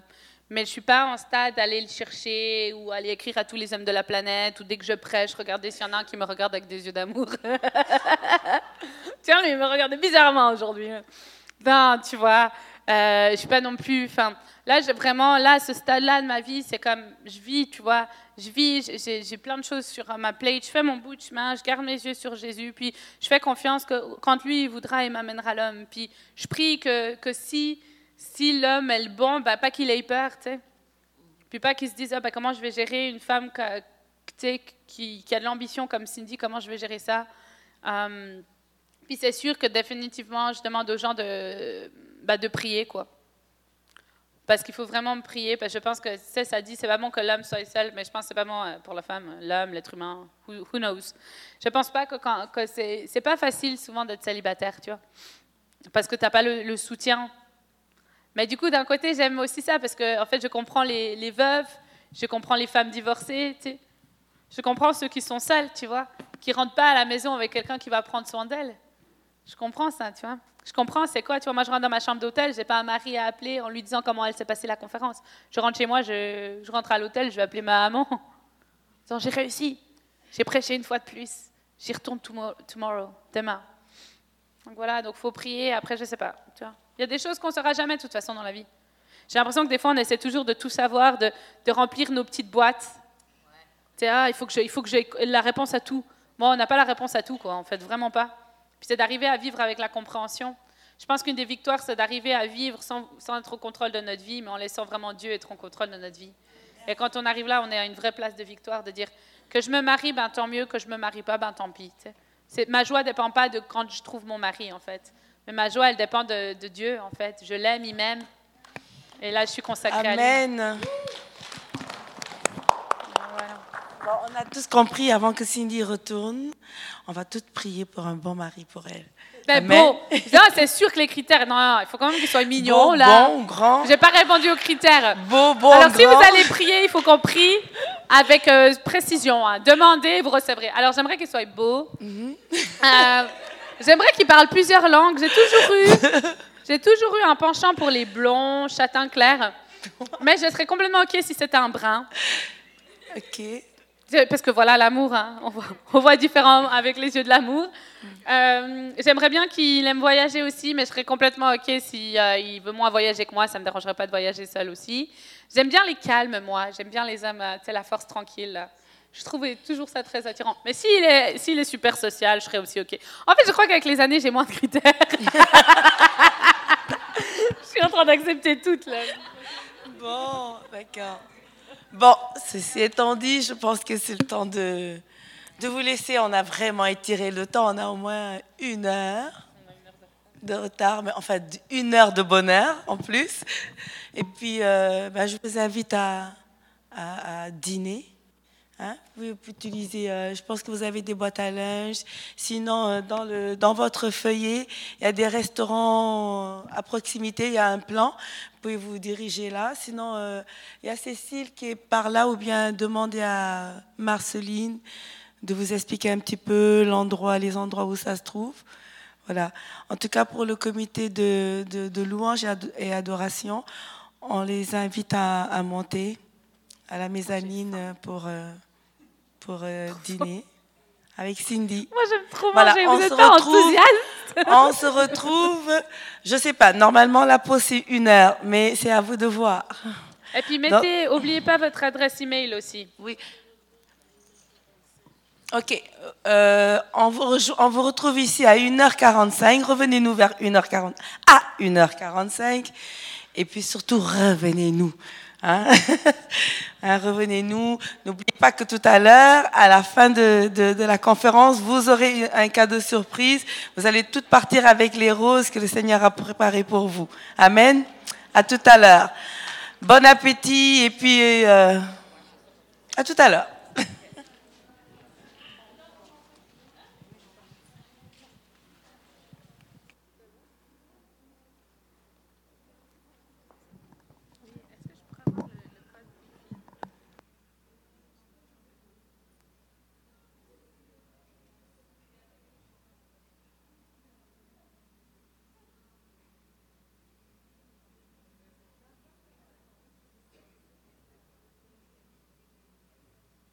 Vous allez le voir. Bon, on va prier, on va prendre un instant de prière pour remettre la session de l'après-midi entre les mains de Dieu. Amen.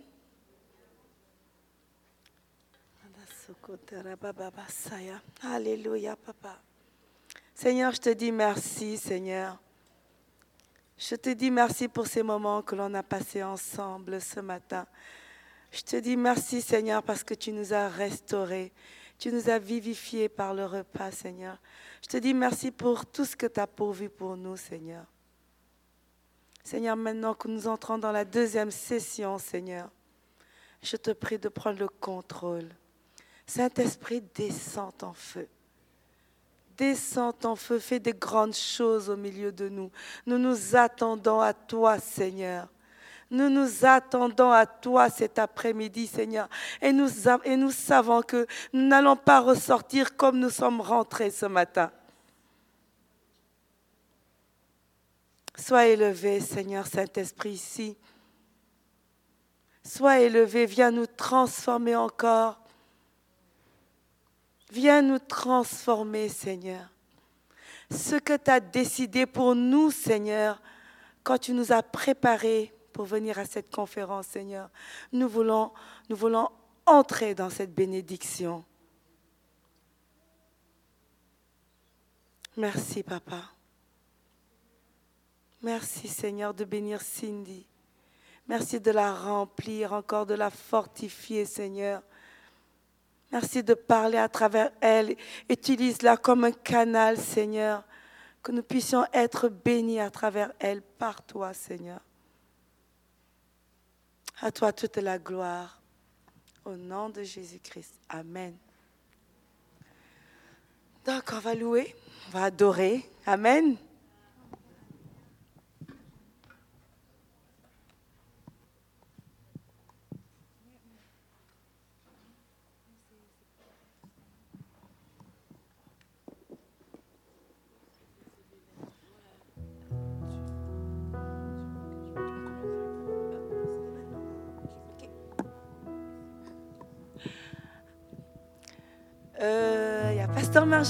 Qui veut nous dire un petit quelque chose. Je sais qu'on va être bénis.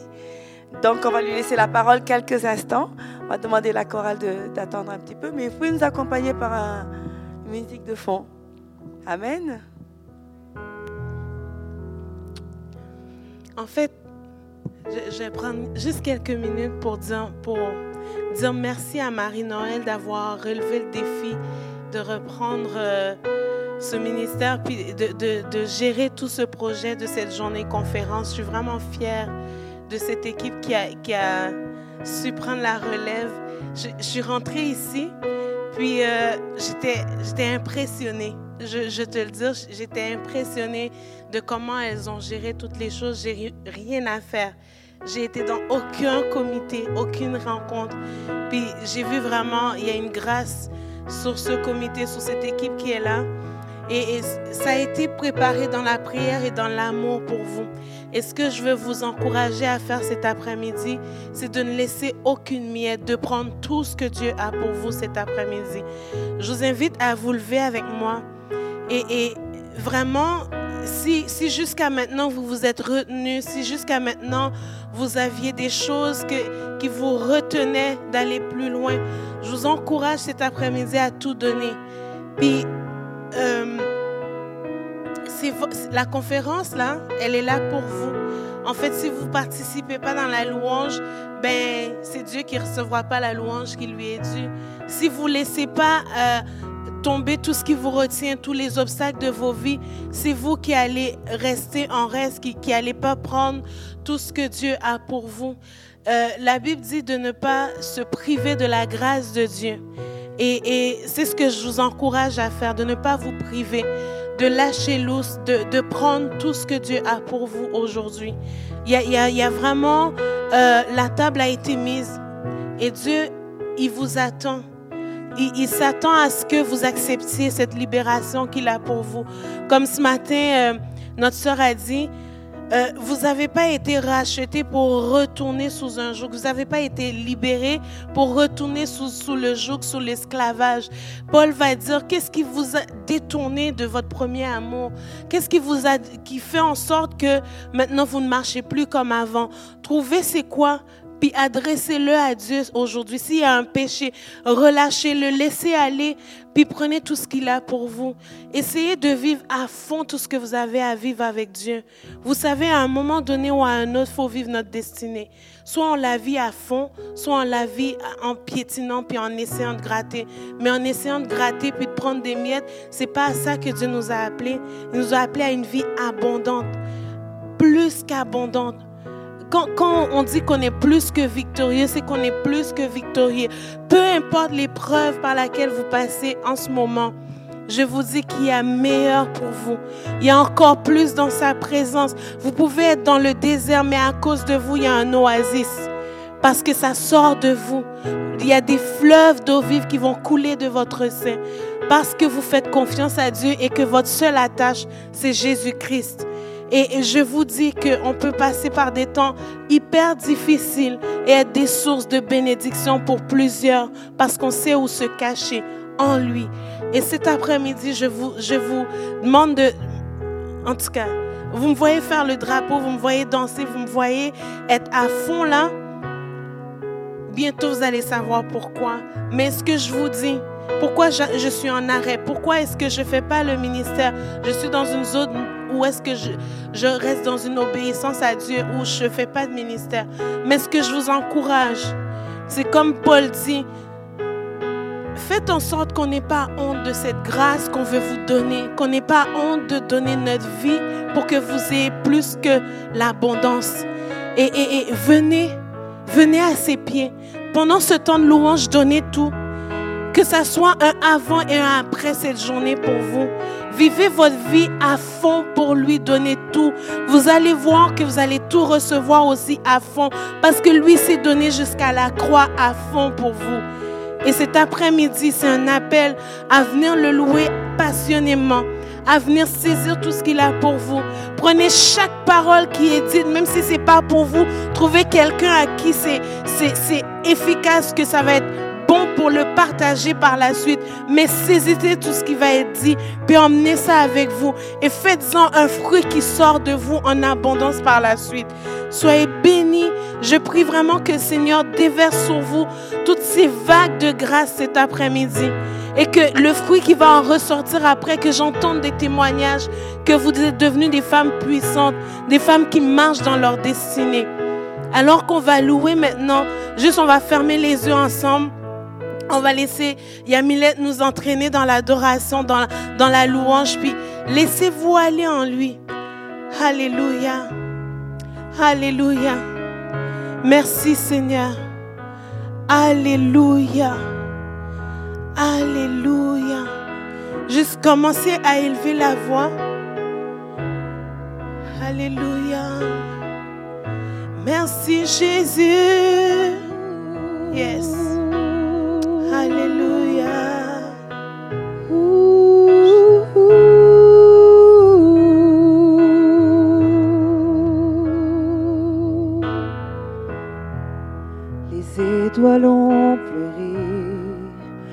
Soleil s'est voilé, car le sauveur du monde était tombé.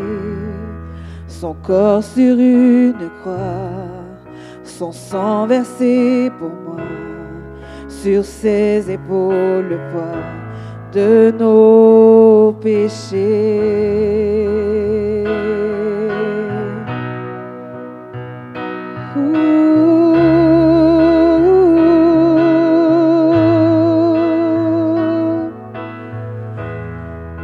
À son tout dernier souffle, le ciel s'est détourné. Le Fils de Dieu gisait dans les ténèbres. Une guerre dans le tombeau, livrée contre la mort, pour terrasser l'enfer à jamais. Alors la terre trembla, la pierre fut roulée, l'amour parfait n'a pu être vaincu. Mort, où est ton pouvoir Le roi ressuscité a remporté la victoire. À jamais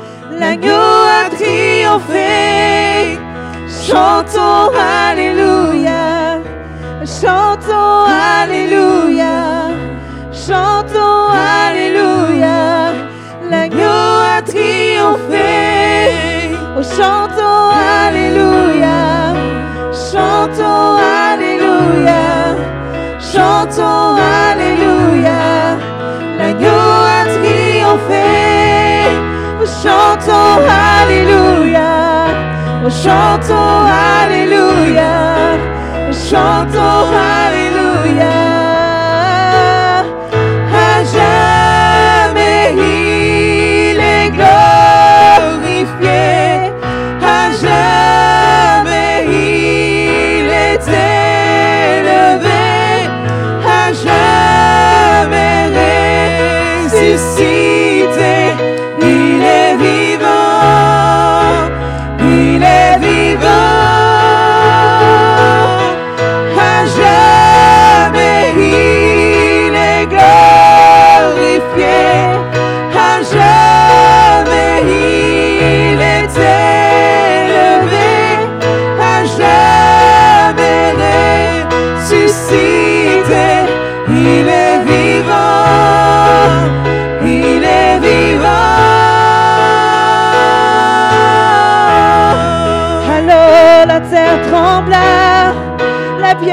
se fut roulé, l'amour parfait n'a pu être vaincu. Mort, où est ton pouvoir? Le roi ressuscité a remporté la victoire?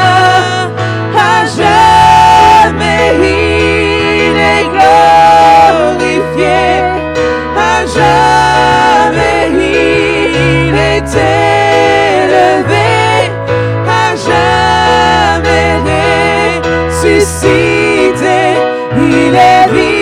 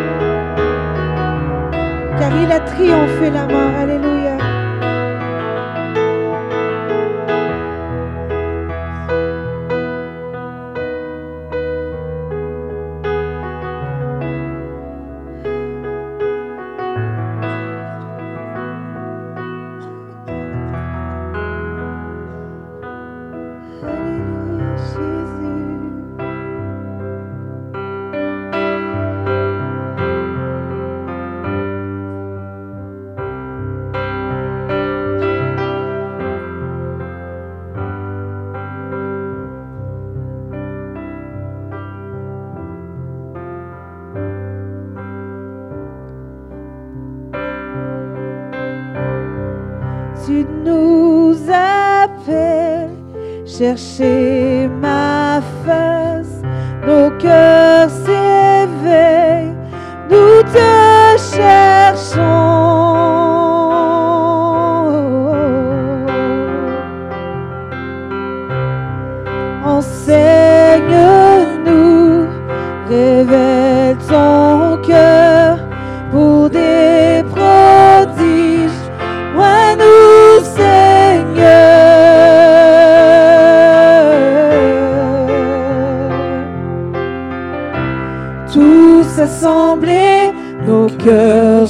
affamés. Rassasie-nous de gloire et de merveille. Nous t'implorons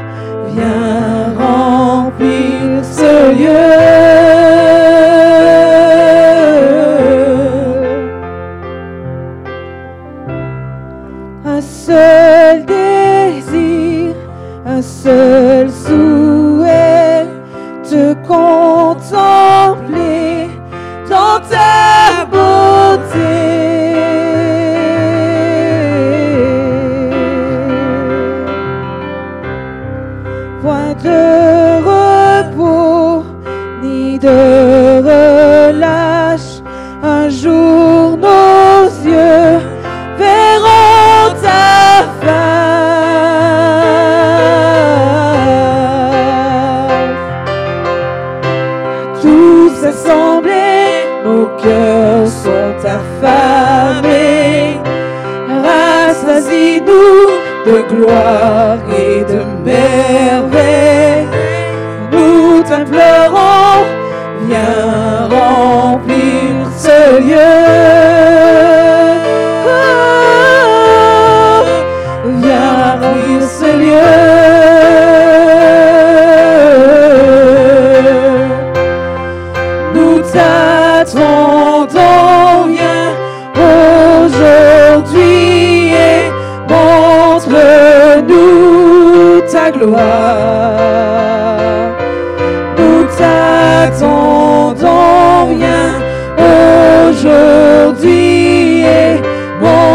montre-nous ta gloire. Nous t'attendons bien aujourd'hui montre-nous ta gloire. Nous t'attendons bien aujourd'hui montre-nous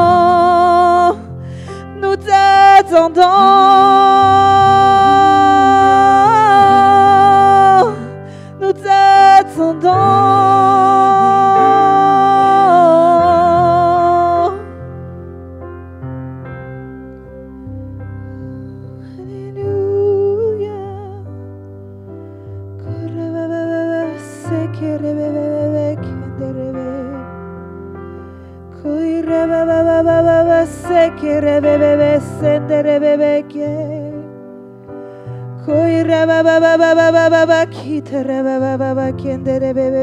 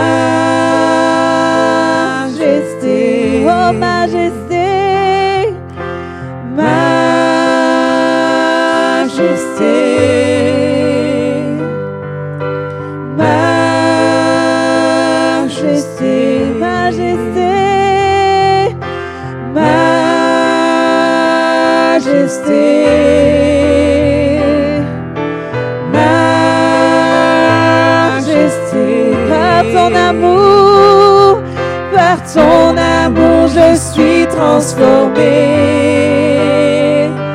En présence de ta majesté, par ton amour, par ton amour, je suis transformé.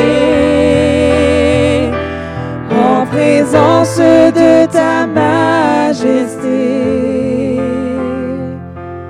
Par ton amour, je suis transformé ta majesté.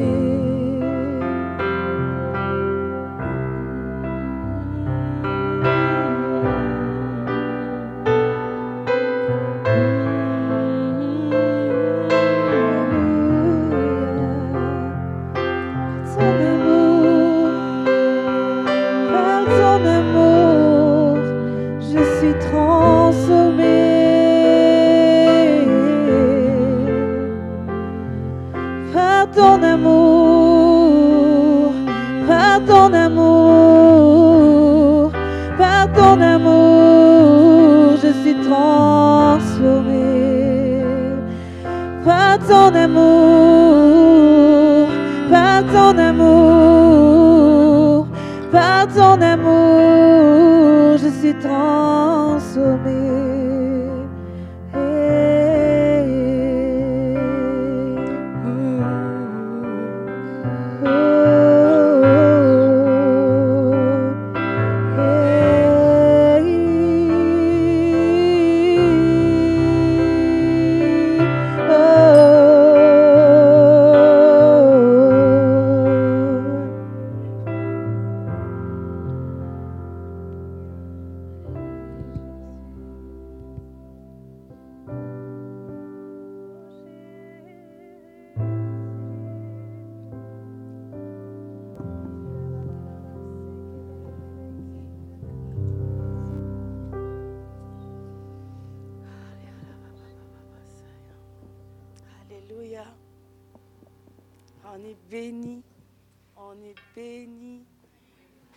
tout cas, je ne sais pas vous derrière là, mais moi, je me suis avancée. hein. Et ce que le Seigneur me disait, c'est. euh,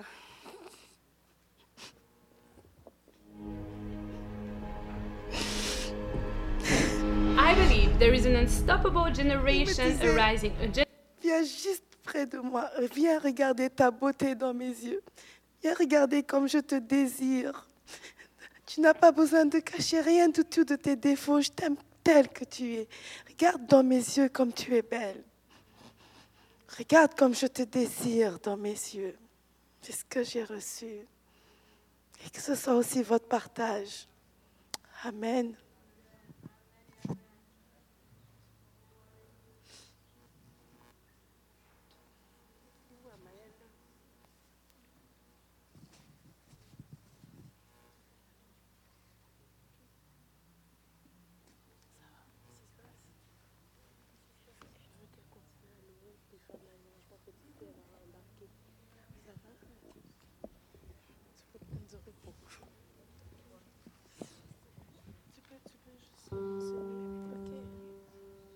Alors la louange va continuer. Yamilette va nous faire de la louange prophétique. Je vous invite à vraiment vous abandonner, s'abandonner dans, dans la présence de Dieu.